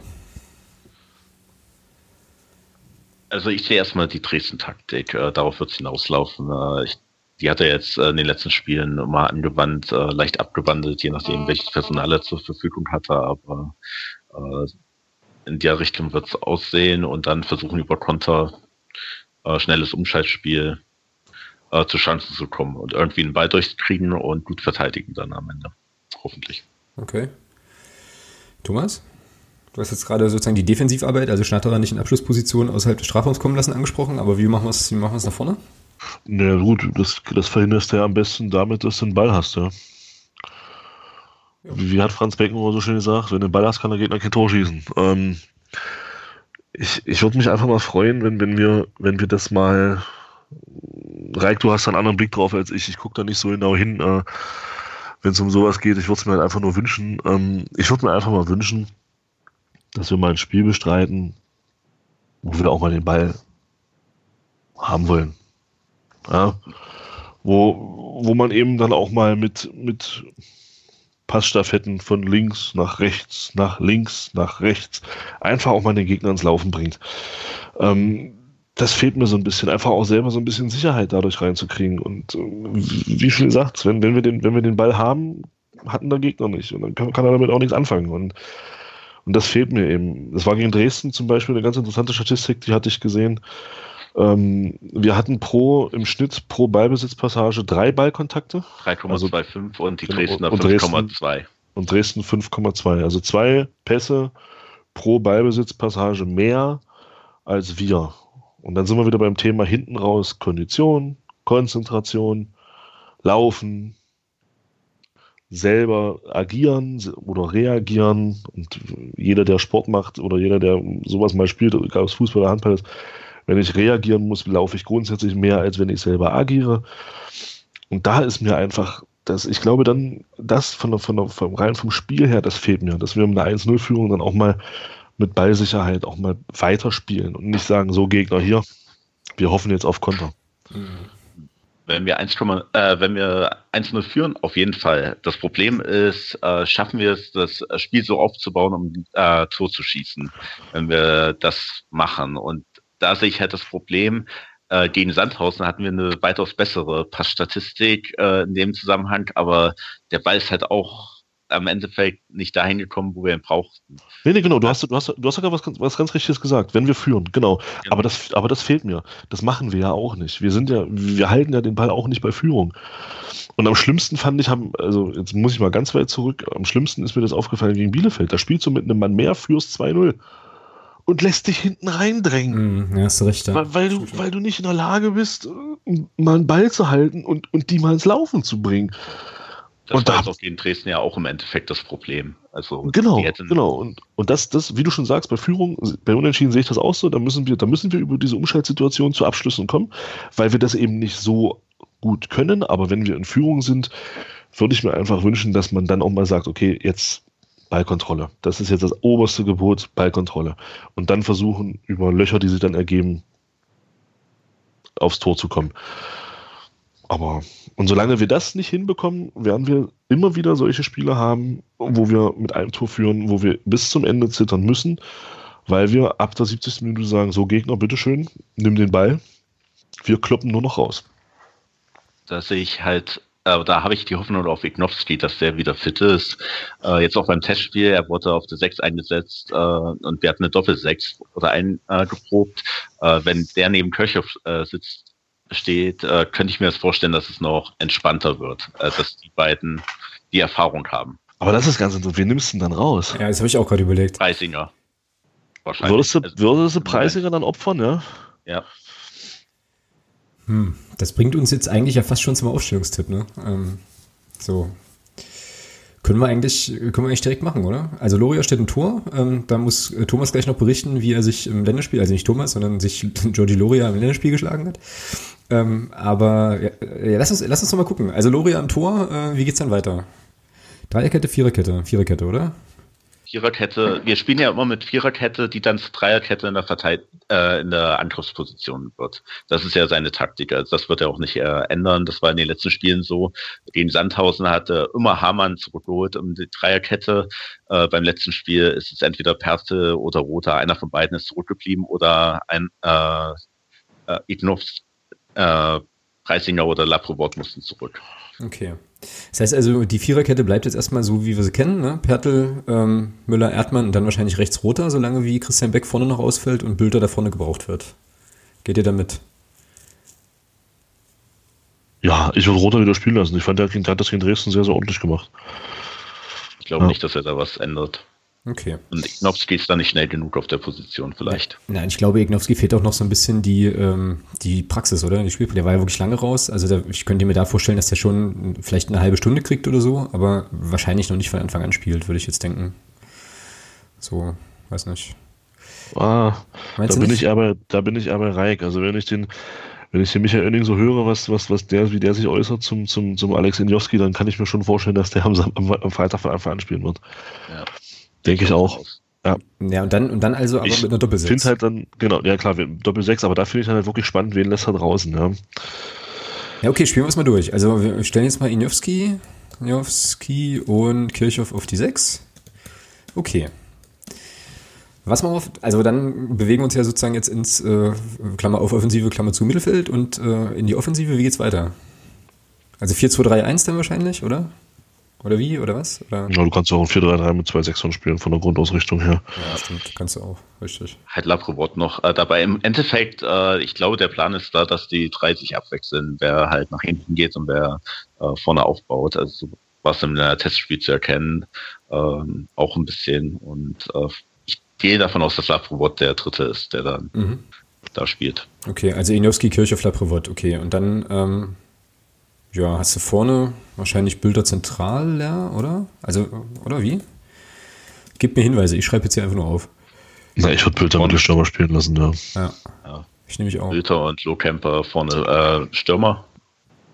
Und auf der 10 ist halt die Frage. Ich glaube nicht, dass er mit einem Dreier spielt. Ich weiß es nicht. Also mit Dreierkette vorne. Nee, glaube ich auch nicht. Ich denke mit zwei Stürmern vorne und dann dahinter noch, ein, noch einem. Und der, ja. heißt, und der heißt Philipp Türpitz, oder Ja, na, also ich bleibe dabei, äh, weiß nicht, könnt ihr gerne anders sehen. Ich bleibe dabei, für mich ist äh, Manny Quadvo kein Spieler, der auf der Position. Preisinger äh, könnte die Position. Preisinger, genau, oder man, auch sagen. Äh, Preisinger wäre dann eher einer, der dann noch spielen könnte, genau. Oder Laprofort nach vorne und Preisinger hinten.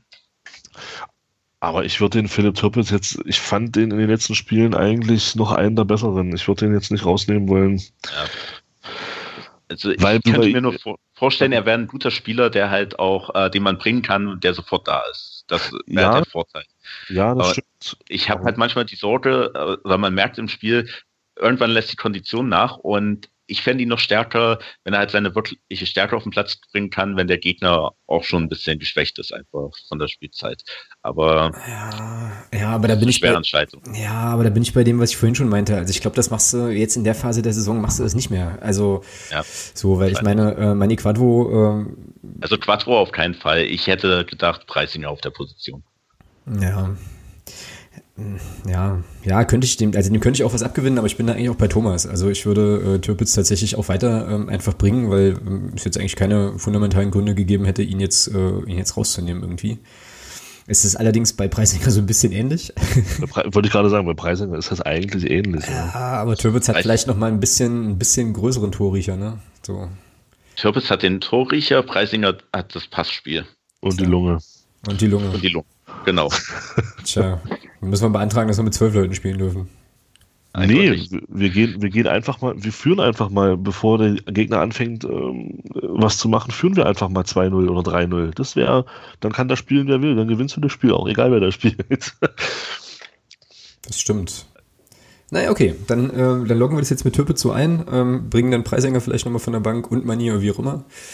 Und dann haben wir im Prinzip, äh, ja, die elf jetzt hier nominiert an der Stelle.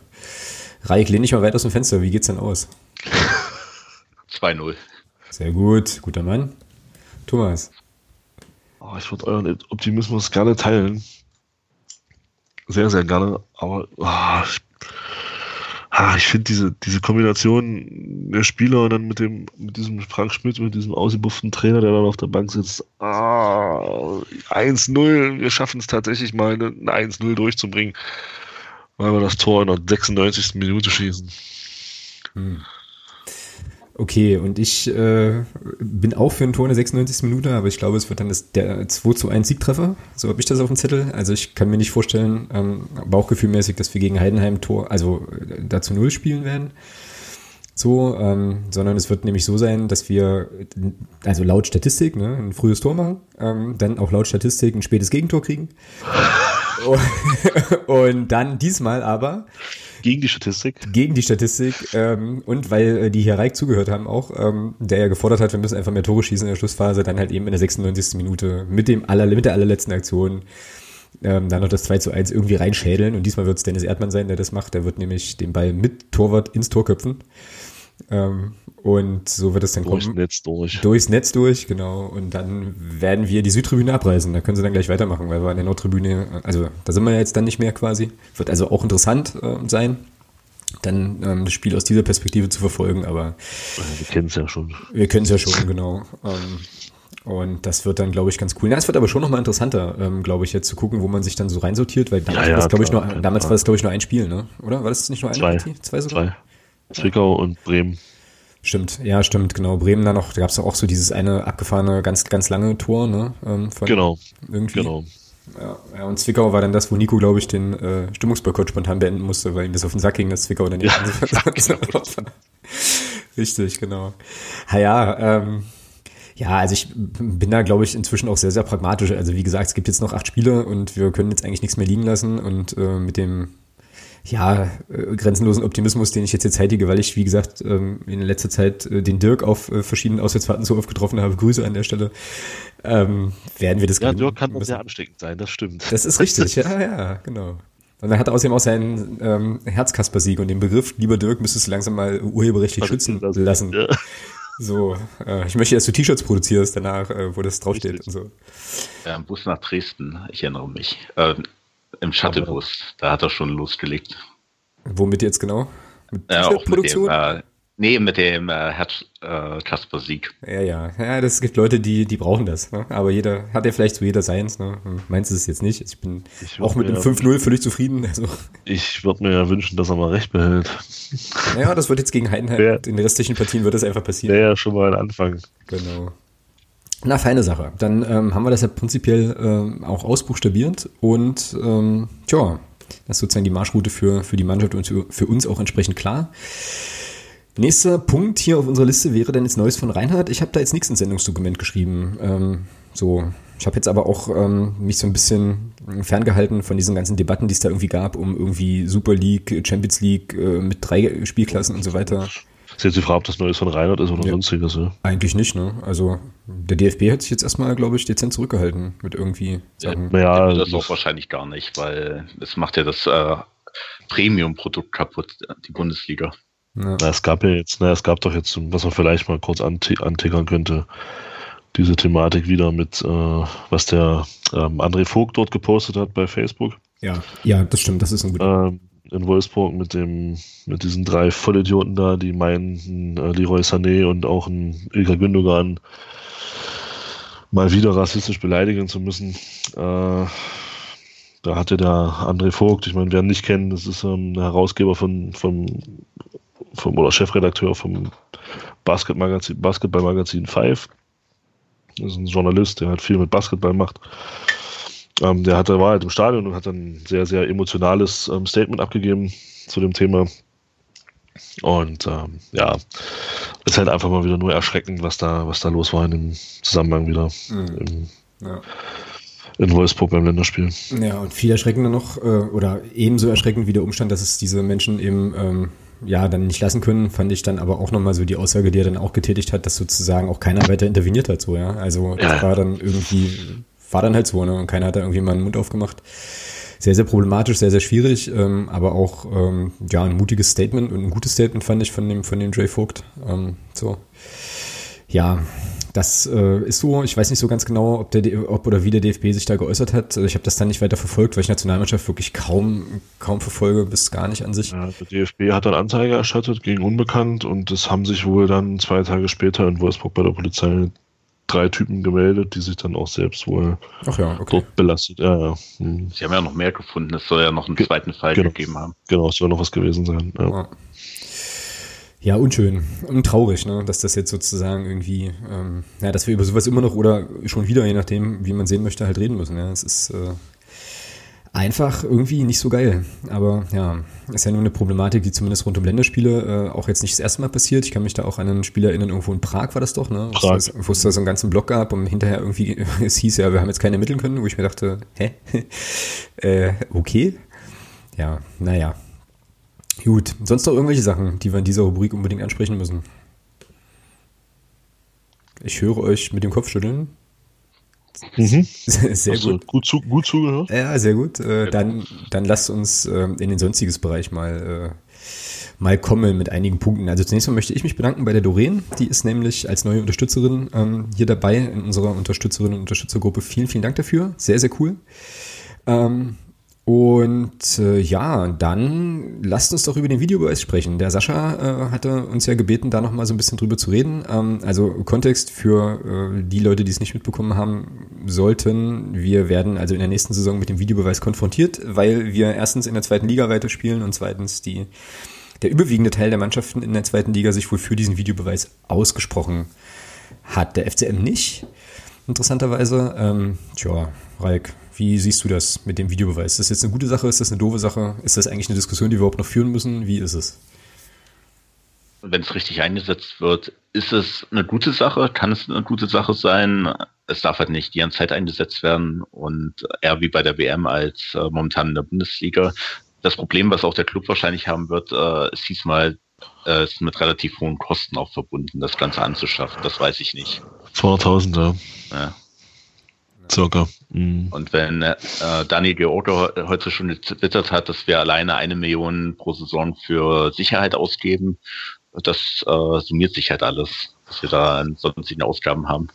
Mhm. Das äh, wäre übrigens noch ein Punkt gewesen, aber für, für Neues von Reinhard, aber ich glaube, das können wir nächste Woche besprechen, weil ja irgendwie am Freitag, glaube ich, äh, die Entscheidung fällt, ob jetzt, also wer jetzt irgendwie für die Kosten von Hochrisiko- und Sicherheitsspielen aufkommen muss, ne? Irgendwie. Mhm, Donnerstag. Morgen. Also morgen, genau. Und ich glaube. Freitag, Freitag, Freitag, Freitag, du hast recht. Ja, irg irgendwas war. Und ich glaube, in dem Zusammenhang hatte der Mario Kalnick das äh, irgendwie verlauten lassen, dass man eben schon eine ganze Menge Geld in die Hand nimmt, eben für, für Sicherheitsgeschichten. Genau. Ja, ähm, aber nochmal zurück zum Videobeweis, Thomas. Es gab eine, ähm, wie ich so mitbekommen habe, sehr interessante Folge von Colinas Erben und da ging es auch um das Thema. Ne? Und du hast dir die angehört. Ich habe das natürlich wieder versäumt, aber ähm, ich habe mir die angehört, ja. Ja, hau mal raus. Was äh, ist denn da so an Erkenntnissen hängen geblieben? Und äh, naja, also grundsätzlich fand ich ganz interessant. Ähm, ich meine, wer es kennt, der wie der der Alex Feuerherr, der ist ja selber auch ähm, Schiedsrichter, Lehrwart und Ausbilder. Und ähm, die haben das halt ganz gut erklärt. Also was, was ich ganz interessant fand, erstmal vorneweg, ähm, auch ich, man macht ja gerne den Fehler und setzt ähm, Videoassistent und Schiedsrichter als, als ja so gegeneinander so ein bisschen. Da hat der, der Alex Feuer ganz, was ganz interessant gesagt hat, nee, das ist halt einfach nicht so. Man muss die als Team betrachten und nicht als der, der in Köln und der auf dem Platz. Mhm. Ähm, es ist schon ein Team, weil die unterstützen sich ja. Der eine hilft dem anderen ja äh, in Entscheidungsfindungen. Und ja, grundsätzlich fand ich schon, fand ich das sehr angenehm. Ähm, großer Schwerpunkt war auch das Thema ähm, neue Regeln, die jetzt kommen werden im, zur neuen Saison, aber das ist jetzt ein anderes Thema. Ähm, ja, Videobeweis grundsätzlich. Die sagen halt auch, die sind dann so bestimmte Beispiele nochmal durchgegangen, die eben so ein bisschen kritisch waren auch sagen dann auch, natürlich sind da auch Fehler passiert, die man so bewerten kann. Ähm, wenn man allerdings immer, immer an der Regel herum äh, oder um die Regel herum diskutiert, waren jetzt nicht so viele Fehlentscheidungen dabei, wie man das vermeintlich denkt als Fernsehzuschauer. Ähm, das Problem ist, was sie auch sehen, was sie auch selber sagen, ist, dass das Thema Kommunikation vor allem im Stadion so eine Schwachstelle ist, dass du eben im Stadion nicht weißt, was ist jetzt eigentlich Sache, was wird jetzt überprüft. Genau. Da müsste man sich halt irgendwas einfallen lassen. Da reicht ja eine, auf, der, auf der Anzeigetafel eine kurze, dass der Schiedsrichter, was weiß ich, ein kurzes Zeichen gibt, dass man sich da was vereinbart und dann steht halt da, ähm, Videobeweis, ähm, Handspiel wird geprüft oder sowas. Ja, da muss sicherlich was passieren. Äh, Kommunikation im Stadion, aber ansonsten fand ich das eine sehr, sehr gute Diskussion auch und ich bin ja sowieso seit der WM, ich war ja vorher auch ein großer Kritiker dieser ganzen Geschichte, Video, ist, nein, es ist ja kein Videobeweis, das ist ja, das hat ja, Alex Feuer hat ja auch ganz gut gesagt, das ist ja kein Videobeweis, es ist einfach eine, Assist, eine Hilfe, kein Beweis. Und dass diese, dass dieser Videoassistent eben schon, finde ich jetzt inzwischen mit der WM mir bewiesen hat, dass das ein gutes Instrument sein kann und auch ist. Aber wir müssen eben davon wegkommen in der Bundesliga, wie in der Bundesliga teilweise so dieses dieses zu viel entscheiden zu wollen über den Videobeweis. Das war, das ist über den Assistenten. Das ist eben das, was mir auch so ein bisschen negativ aufgestoßen ist. Aber ich kann diese Kritik, diese generelle Kritik am Videoassistenten, kann ich persönlich nicht nachvollziehen. Kann ich da vielleicht noch was kurz einschieben? Äh, keine Ahnung, ob ihr das gesehen habt. Bei Collins Erben wurde am 20.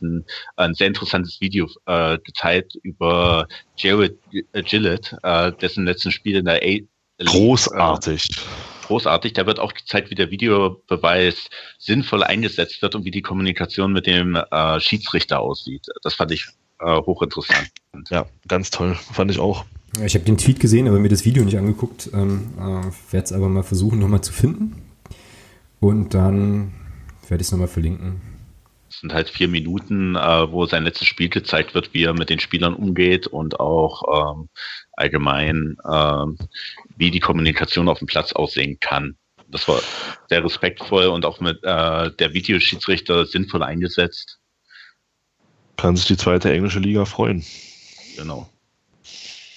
Wieso die zweite englische Liga? Der geht nach England und studiert dort. Ach so. Und wird in der zweiten englischen Liga pfeifen.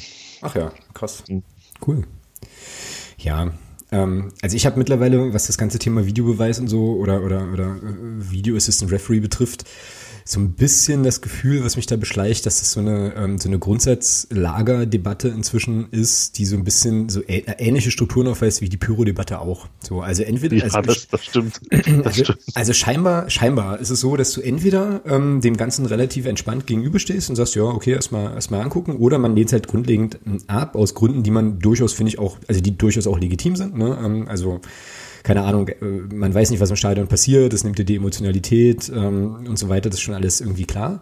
So, und diese beiden Lager scheint es ja zu geben. Ähm, ich bin da wieder pragmatisch irgendwie unterwegs und sag mir so, naja, das ist eine Entwicklung, die ist sehr wahrscheinlich auch nicht mehr zu stoppen. Das heißt also, ähm, das war jetzt für mich, obwohl der äh, Club dagegen gestimmt hat und sicherlich da auch gute Gründe für hatte, irgendwie nicht überraschend, dass die Clubs der zweiten Liga sich jetzt dafür entscheiden. So, ähm, und dann ist es eben, aber es ist ja auch schon oft diskutiert worden, tatsächlich einfach eine Frage der Ausgestaltung, wie man es eben irgendwie macht. Äh, und da kann man, glaube ich, eine ganze Menge Sachen irgendwie noch optimieren. Aber ich glaube, es wäre jetzt naiv gewesen zu sagen, wir werden von dem Thema komplett verschont, weil ja alle um uns rum das sowieso auch irgendwie äh, praktizieren. Also in zwei Jahren, wenn wir dann erste Liga spielen, dann haben wir das sowieso. Ähm, und, und insofern, äh, ja, also muss man das, glaube ich, äh, irgendwie, irgendwie mitnehmen, zur Kenntnis nehmen und gucken, dass es dann vernünftig eingesetzt wird. Und dann wird das schon irgendwie funktionieren. Die Frage, also die sich mir als Vereinsmitglied dann da erstellt, ist eben tatsächlich auch die nach den Kosten so. Also was äh, kommt da auf den, auf den FCM irgendwie zu? Und ähm, jetzt mal äh, gesetzt dem eigentlich unmöglichen Fall, dass wir tatsächlich vielleicht nächste Saison doch nicht in der zweiten Liga spielen. Ähm, wie ist das dann? Also muss man dann irgendwie nachrüsten, wenn man wieder aufsteigen will oder wie auch immer? So, aber ähm, ja, das kann man dann zu gegebener Zeit nochmal diskutieren. Aber ansonsten, wie gesagt, bin ich da jetzt erstmal pragmatisch und hoffe sehr, dass man das irgendwie so in den Griff bekommt, dass es dann auch ein Instrument ist, was irgendwie für alle ja, Transparenz schafft und auch ein gewisses Maß an irgendwie vielleicht Fairness in den Entscheidungen und dann wird das schon irgendwie irgendwie funktionieren. Ich will halt, äh, also das Internet vergisst ja nie so und das heißt, ähm, wenn wir dann in der nächsten Saison die erste, ähm, das erste Tor aberkannt bekommen durch Video, durch Videobeweis, dürfte diesen Soundschnipsel hier gern wieder rauskramen so, aber aktuell bin ich da jetzt glaube ich erstmal nicht grundlegend anti. So. Ja, aber wenn es korrekt ist. Dann spricht ja auch nichts dagegen. Na doch, wenn es eine Entscheidung gegen meine Mannschaft ist, spricht da prinzipiell immer alles dagegen. So, also, also. Wir müssen halt dafür sorgen, dass eine Entscheidung für uns wird und einfach mehr Chancen äh, generieren, wo dann auch mal abgepfiffen wird, fehlerhafterweise. Genau. Ja, also ähm, nehme ich den als Subtext jetzt so ein kleines bisschen auf und vielleicht doch nochmal so als die Antwort an, an den Sascha, an unseren Podcast-Paten, dass wir ähm, ja das jetzt alles nicht so hochproblematisch sehen und sich das äh, ja irgendwie irgendwie schütteln wird, weil es auch sowieso nicht zu vermeiden ist. So. Nein, ich, ich weiß, was ich interessant finde, und das ist, das meine ich auch überhaupt nicht, überhaupt nicht böse oder sowas, aber was ich interessant finde, Reik hat es ja auch angesprochen, es waren vielleicht nicht unbedingt Tore, aber es waren halt Entscheidungen, die gegen uns getroffen wurden. Ich habe auch in meiner, in meiner Blase schimpfen viele Leute auf die Schiedsrichter, wenn der, wenn, wenn der erste FC Magdeburg spielt und der Schiedsrichter, ah, Schiedsrichter, Schiedsrichter, Schiedsrichter, Schiedsrichter, Schiedsrichter. Ja, das ist doch ein Instrument. Mhm. So, das könnte doch. Und, und trotzdem, nee, Videobeweis will ich nicht. Aber die Schiedsrichter sind trotzdem scheiße. Aber Video, nö, nein, möchte ich nicht. Aber die Schiedsrichter sind trotzdem scheiße. Ja, was denn nun? Also entweder, entweder äh, kriegen wir dann ein Instrument, was das, was die Schiedsrichterleistung vielleicht verbessert in wichtigen Situationen. Stichwort Dresden 2 zu 0. Ja. Ähm, gut, wir hätten wahrscheinlich auch in Bielefeld nie diesen Freistoß bekommen, der zum 1 zu 0 geführt hat, weil ganz klar sichtbar war, dass es Abseits war vorher. Ähm, aber also ich blicke dem eigentlich sehr, sehr wohlgesonnen ja, entgegen, was da kommt, weil schlechter werden kann es in meinen Augen nicht. Und das, das ist ja so eine Grundsatzentscheidung auch für einige Leute, die wollen, äh, viele wollen sich ja auch aufregen. Das gehört halt für einige dazu zum Fußball, dass man sich dann darüber aufregen kann, dass er äh, das Schiedsrichter alles falsch macht. Und das ist für diese Leute dann das Gefühl des Fußballs. Das kann ich auch verstehen. Äh, das Problem ist, Fußball ist so ein Millionengeschäft, äh, da kann man sich auch teilweise diese Fehleinschätzung dann nicht erlauben mehr, wenn es dann ja. um wichtige Sachen geht. Ja, und das ist auch nochmal so eine wichtige Dimension, die man da, glaube ich, auch gut immer, gut immer vergisst, Reik. Da hast du total recht. Also, ähm, das äh, stimmt. Habt ihr eigentlich einen Überblick oder mal gelesen und oder gehört, wie diese Thematik in anderen Ländern diskutiert wird? Weil ich mich nämlich gerade gefragt habe, ob dieses ähm, diese, diese zum Teil doch sehr stark wahrnehmbare Anti-Haltung, ob das jetzt wieder so ein typisch deutsches Ding ist, weil halt was Neues kommt. So. Also ich weiß, in, in Holland war das anfangs auch nicht so wohlgelitten. Allerdings ähm, hat man dort die Kritiker relativ schnell beruhigen können. Ähm, ich glaube, in Portugal gibt es seit, seit letzter Saison auch schon den Videobeweis. Da ist, was ich so mit, gut, jetzt liest man natürlich auch nicht so viele portugiesische Zeitungen. Kann ich gar ähm, nicht verstehen. Okay.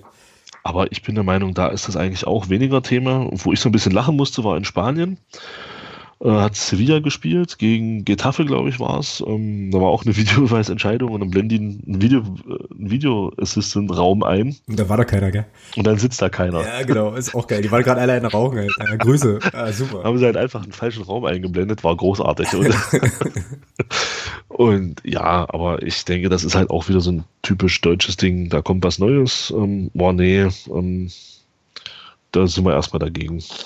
Ich bin, ich sehe das auch so wie Reik. Im Prinzip ist das äh, schon eine Entwicklung, oder was du auch gesagt hast, das lässt sich halt auch nicht aufhalten. Ja, und äh, ich denke schon, dass die Rückrunde letzte Saison in der Bundesliga schon besser war von, von der Wahrnehmung her als die Hinrunde, weil man eben sich nicht mehr so viel eingemischt hat von Videoschiedsrichterseite aus. Und ich finde auch, dass das in dieser Saison so zumindest so das, was ich so von der Bundesliga so verfolge, dass das in dieser Saison eigentlich im Großen und Ganzen eine sehr, sehr gute Sache ist bisher. Ja. Gut, also ähm, lassen wir es uns zukommen, bleibt uns ja eh nichts anderes übrig und viel wichtiger ist ja immer auf jeden Fall, dass wir die Diskussion in der nächsten Saison überhaupt auch führen können. So, und äh, ja, da brauchen wir noch ein paar Pünktchen und dann passt das an der Stelle auch. Habt ihr mitbekommen, dass ähm, ein Dynamo-Fan freigesprochen wurde, nachdem eine äh, ja, Falschaussage eines Polizisten entlarvt werden konnte. Ja. ja. Wo wir gerade beim Thema Videobeweis sind. Das ist, das nicht, ist das nicht eine überragende Überleitung? Wahnsinn, ey. Ja, na, manchmal, heute, hast es, heute hast du es drauf. Ja, manchmal bin ich auch ein bisschen stolz auf mich für solche Geschichten. Heute hast du es echt äh, drauf. Das ist ja, geplant. Ja, aber echt, also total krass. Ähm, Faszination Fankurve hatte das, ähm, glaube ich, gestern vermeldet, kurz zum Hintergrund nochmal. Also es gab ja diese unsägliche äh, Geschichte damals beim äh, 2016 beim Spiel von Dynamo in Magdeburg.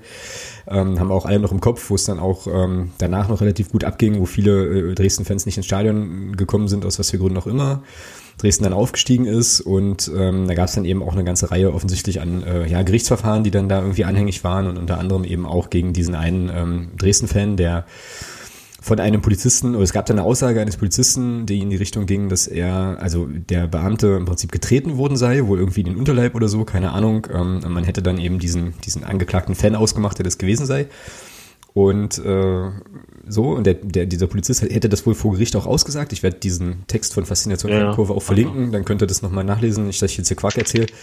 Und dann hat die äh, Anwältin, glaube ich, des, ähm, des Fans irgendwie äh, über ähm, einen Videoclip, den es gab, jemanden gesehen, der das gleiche, die gleiche Szene aus einer anderen Perspektive gefilmt hat und hat sozusagen den ausfindig machen können. Ähm, und dann wurde im Prinzip deutlich, dass der, dieser Beamte da äh, wohl großen Quatsch erzählt hätte, dass sich das alles gar nicht so zugetragen hat. Und der hat dann seine Aussage wohl auch widerrufen irgendwie und ähm, hatte sogar, das muss man sich mal auf der Zunge zergehen lassen, fand ich eigentlich noch am allerkrassesten. Er hätte wohl auch noch äh, Schadenersatzansprüche, hätte der wohl noch gestellt gegen diesen, gegen diesen Fan. Also das hat er dann auch irgendwie fallen lassen. Und der ist dann auch freigesprochen worden letzten Endes, ja. Und ähm, es gibt ja immer mal wieder Dinge, die mich ratlos zurücklassen. Das ist eine davon, wo ich mir so denke, wie krass ist das denn? Also wenn sozusagen es diese, diese andere Perspektive dieses Videos nicht gegeben hätte, dann wäre ein Typ verurteilt worden ähm, für eine Sache, die der einfach nicht gemacht hat. Ja, und es gibt dann einen Beamten, der das, also ja, kann man ja so sagen, wie es ist, der halt einfach lügt, wissentlich, um eine Person irgendwie in massive Schwierigkeiten zu bringen. Und das ist ja dann noch keine Kleinigkeit. Ne? Ich meine, wenn du dann verurteilt bist, dann hast du da eben das Ding in deinem Führungszeugnis stehen mit allem drum und dran. Das hat ja noch viel, viel weitreichendere Konsequenzen. Und ich bin da, äh, also ja, ich war da doch einigermaßen entsetzt, als ich diese ganze Geschichte ähm, dann vernommen habe. Ich weiß nicht, wie ihr ob das. Er, ob er jetzt verurteilt worden wäre, wissen wir ja nicht. Ja, du weißt ja nicht, vielleicht hätte ja, vielleicht hätte ja der Richter, Schrägstrich die Richterin auch gesagt, der Videoclip ist nicht aussagekräftig genug. Ähm, da sehe ich keinen Beweis und Aussage Aussage gibt, äh, lassen das fallen. Kann ja auch sein, weiß man ja nicht. Ja. Aber ich gebe dir absolut recht. Also wenn man sich das überlegt, ähm, dass wenn, wenn der damit durchgekommen wäre, das ist schon heftig, ja. Da stellt er sich dahin, lügt er vor Gericht und äh, und mit ein bisschen Glück, ist jetzt wirklich sehr weit her, aber mit ein bisschen Glück vernichtest du deine Existenz. Ja, ne? ja, nee, ja, doch, ist so. Genau. Der verliert vielleicht seine Arbeit, äh, weil er aufs Führungszeugnis angewiesen ist, hat einen Eintrag drin, verliert seine Arbeit dadurch, was auch immer, was da, was da für ein Rattenschwanz dranhängen kann. äh, muss dann noch Schadensersatz zahlen für eine Sache, die wo er gar nichts gemacht hat. Ja. Das ist absolut, ach, schlimm. Ja, um jetzt auch hier keinen falschen Eindruck entstehen zu lassen, ne? also es soll jetzt natürlich nicht so klingen, als würde jeder Polizist und jede Polizistin per se immer die Unwahrheit sagen. Ne? Also es geht jetzt hier Ja, aber tatsächlich es geht schon ja um diesen Fall. Einzelfall, genau. Genau. Und das, also eine absolut, absolut heftige Nummer. Und der zweite Gedanke, den ich dann so hatte, ähm, war, deswegen sind diese Fanhilfen so unheimlich wichtig. So, weil ähm, die das, glaube ich, auch relativ stark mit, äh, mit unterstützt haben, da diese ganze Aktion und so. Und ich mir dann so dachte, ja, äh, genau. Und genau aus dem Grund muss man diese, muss man diese äh, ja, Organisationsformen ähm, und diese Initiativen da einfach, einfach unterstützen. Ne? So, weil, wie gesagt, wir haben das hier schon ganz oft gesagt, das kann, man kann manchmal gar nicht so bescheuert denken, wie es kommen kann. Ne? Und dann äh, hast du plötzlich die Situation und stehst da und denkst dir so, äh, äh, okay, was mach ich denn jetzt? Aber ja, also definitiv krasse Nummer ähm, und ja, wirft natürlich jetzt auch wieder ein ganz, ganz tolles Licht auch auf die, auch auf viele andere, äh, ja, so Ermittlungen, die da vielleicht in dem Zusammenhang gelaufen sind. Üble, üble Nummer. Ja. So, jetzt brauche ich wieder eine Brücke, eigentlich, weil, Wo, wo willst du hin? äh, weiß ich nicht, irgendwie äh, Richtung, Richtung äh, Abschluss und Outro und so Geschichten. Vielleicht. Ja. es, sei denn, es sei denn, ihr habt noch was hier zum sonstiges Kram. Mir fällt jetzt gerade nichts ein. So richtig. Ich hätte noch zwei kleine Punkte, aber Reik, hast du noch was? Erstmal nichts. Er, erstmal nicht, okay, dann grätsch Erstmal nicht. Okay. Dann, dann grätsch dazwischen, wenn du noch was hast. Ich ähm, möchte noch auf zwei Dinge hinweisen. Ding eins ist, es sind wieder Podcast-Partnerschaften zu haben. Also wenn ihr gerne den Podcast hier unterstützen wollen würdet, dann ähm, könnt ihr quasi, glaub, ich glaube, ab der nächsten Folge schon ähm, eine Patenschaft übernehmen. Schaut da einfach mal bei nur der fcm.de slash unterstützen vorbei. Ähm, nee, gar nicht. Guckt beim Podcast vorbei. Beim äh, Unterstützen könnt ihr aber auch vorbeigucken, da war ich jetzt schon wieder zu schnell.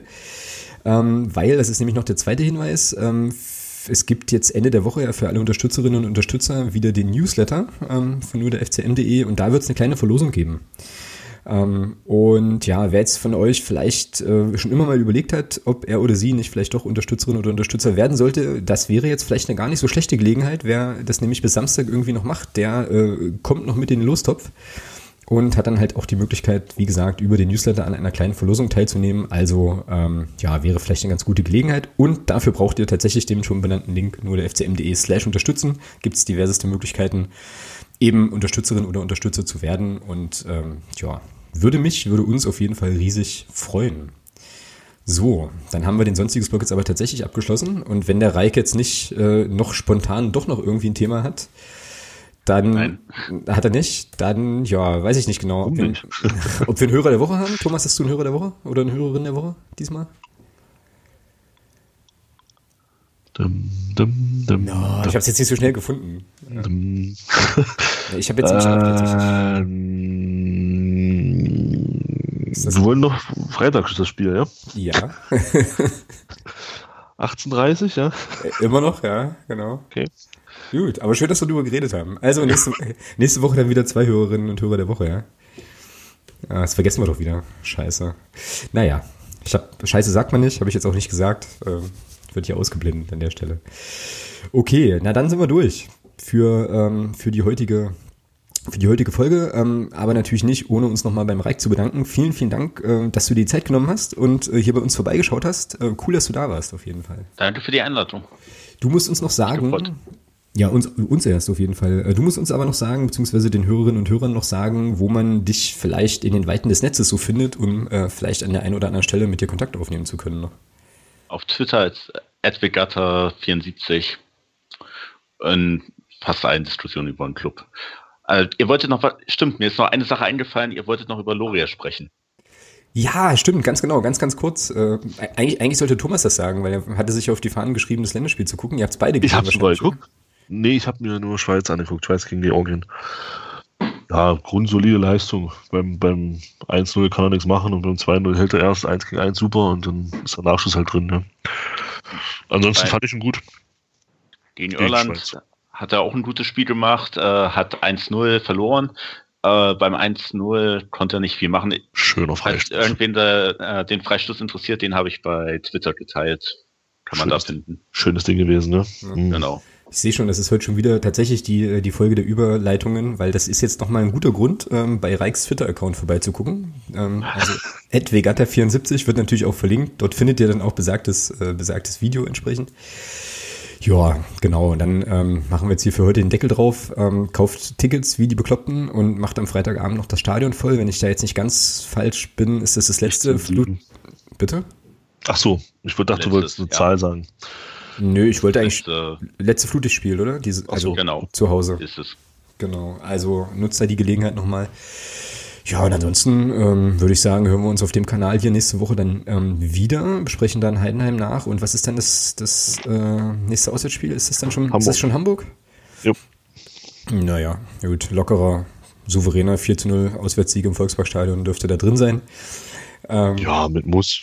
Ja, ne? Also Fallobst, HSV. Wird mal Zeit. Ja, richtig. Um Gottes Willen. Okay, lass, lass uns mal schnell Schluss machen, bevor es jetzt hier noch völlig eskaliert. Also, ähm, Reik dir nochmal vielen Dank. Ähm, Thomas, dir natürlich auch wie immer vielen Dank. Und dann sehen wir uns alle am Freitag entweder vorher an der Würstchenbude oder spätestens dann im Stadion. Ne? Auf neuen Plätzen. Auf neuen Plätzen, genau. Also, in diesem Sinne, haut rein, schönen Abend noch, macht's gut. Bis dann. Ne? Tschüss. Tschüss.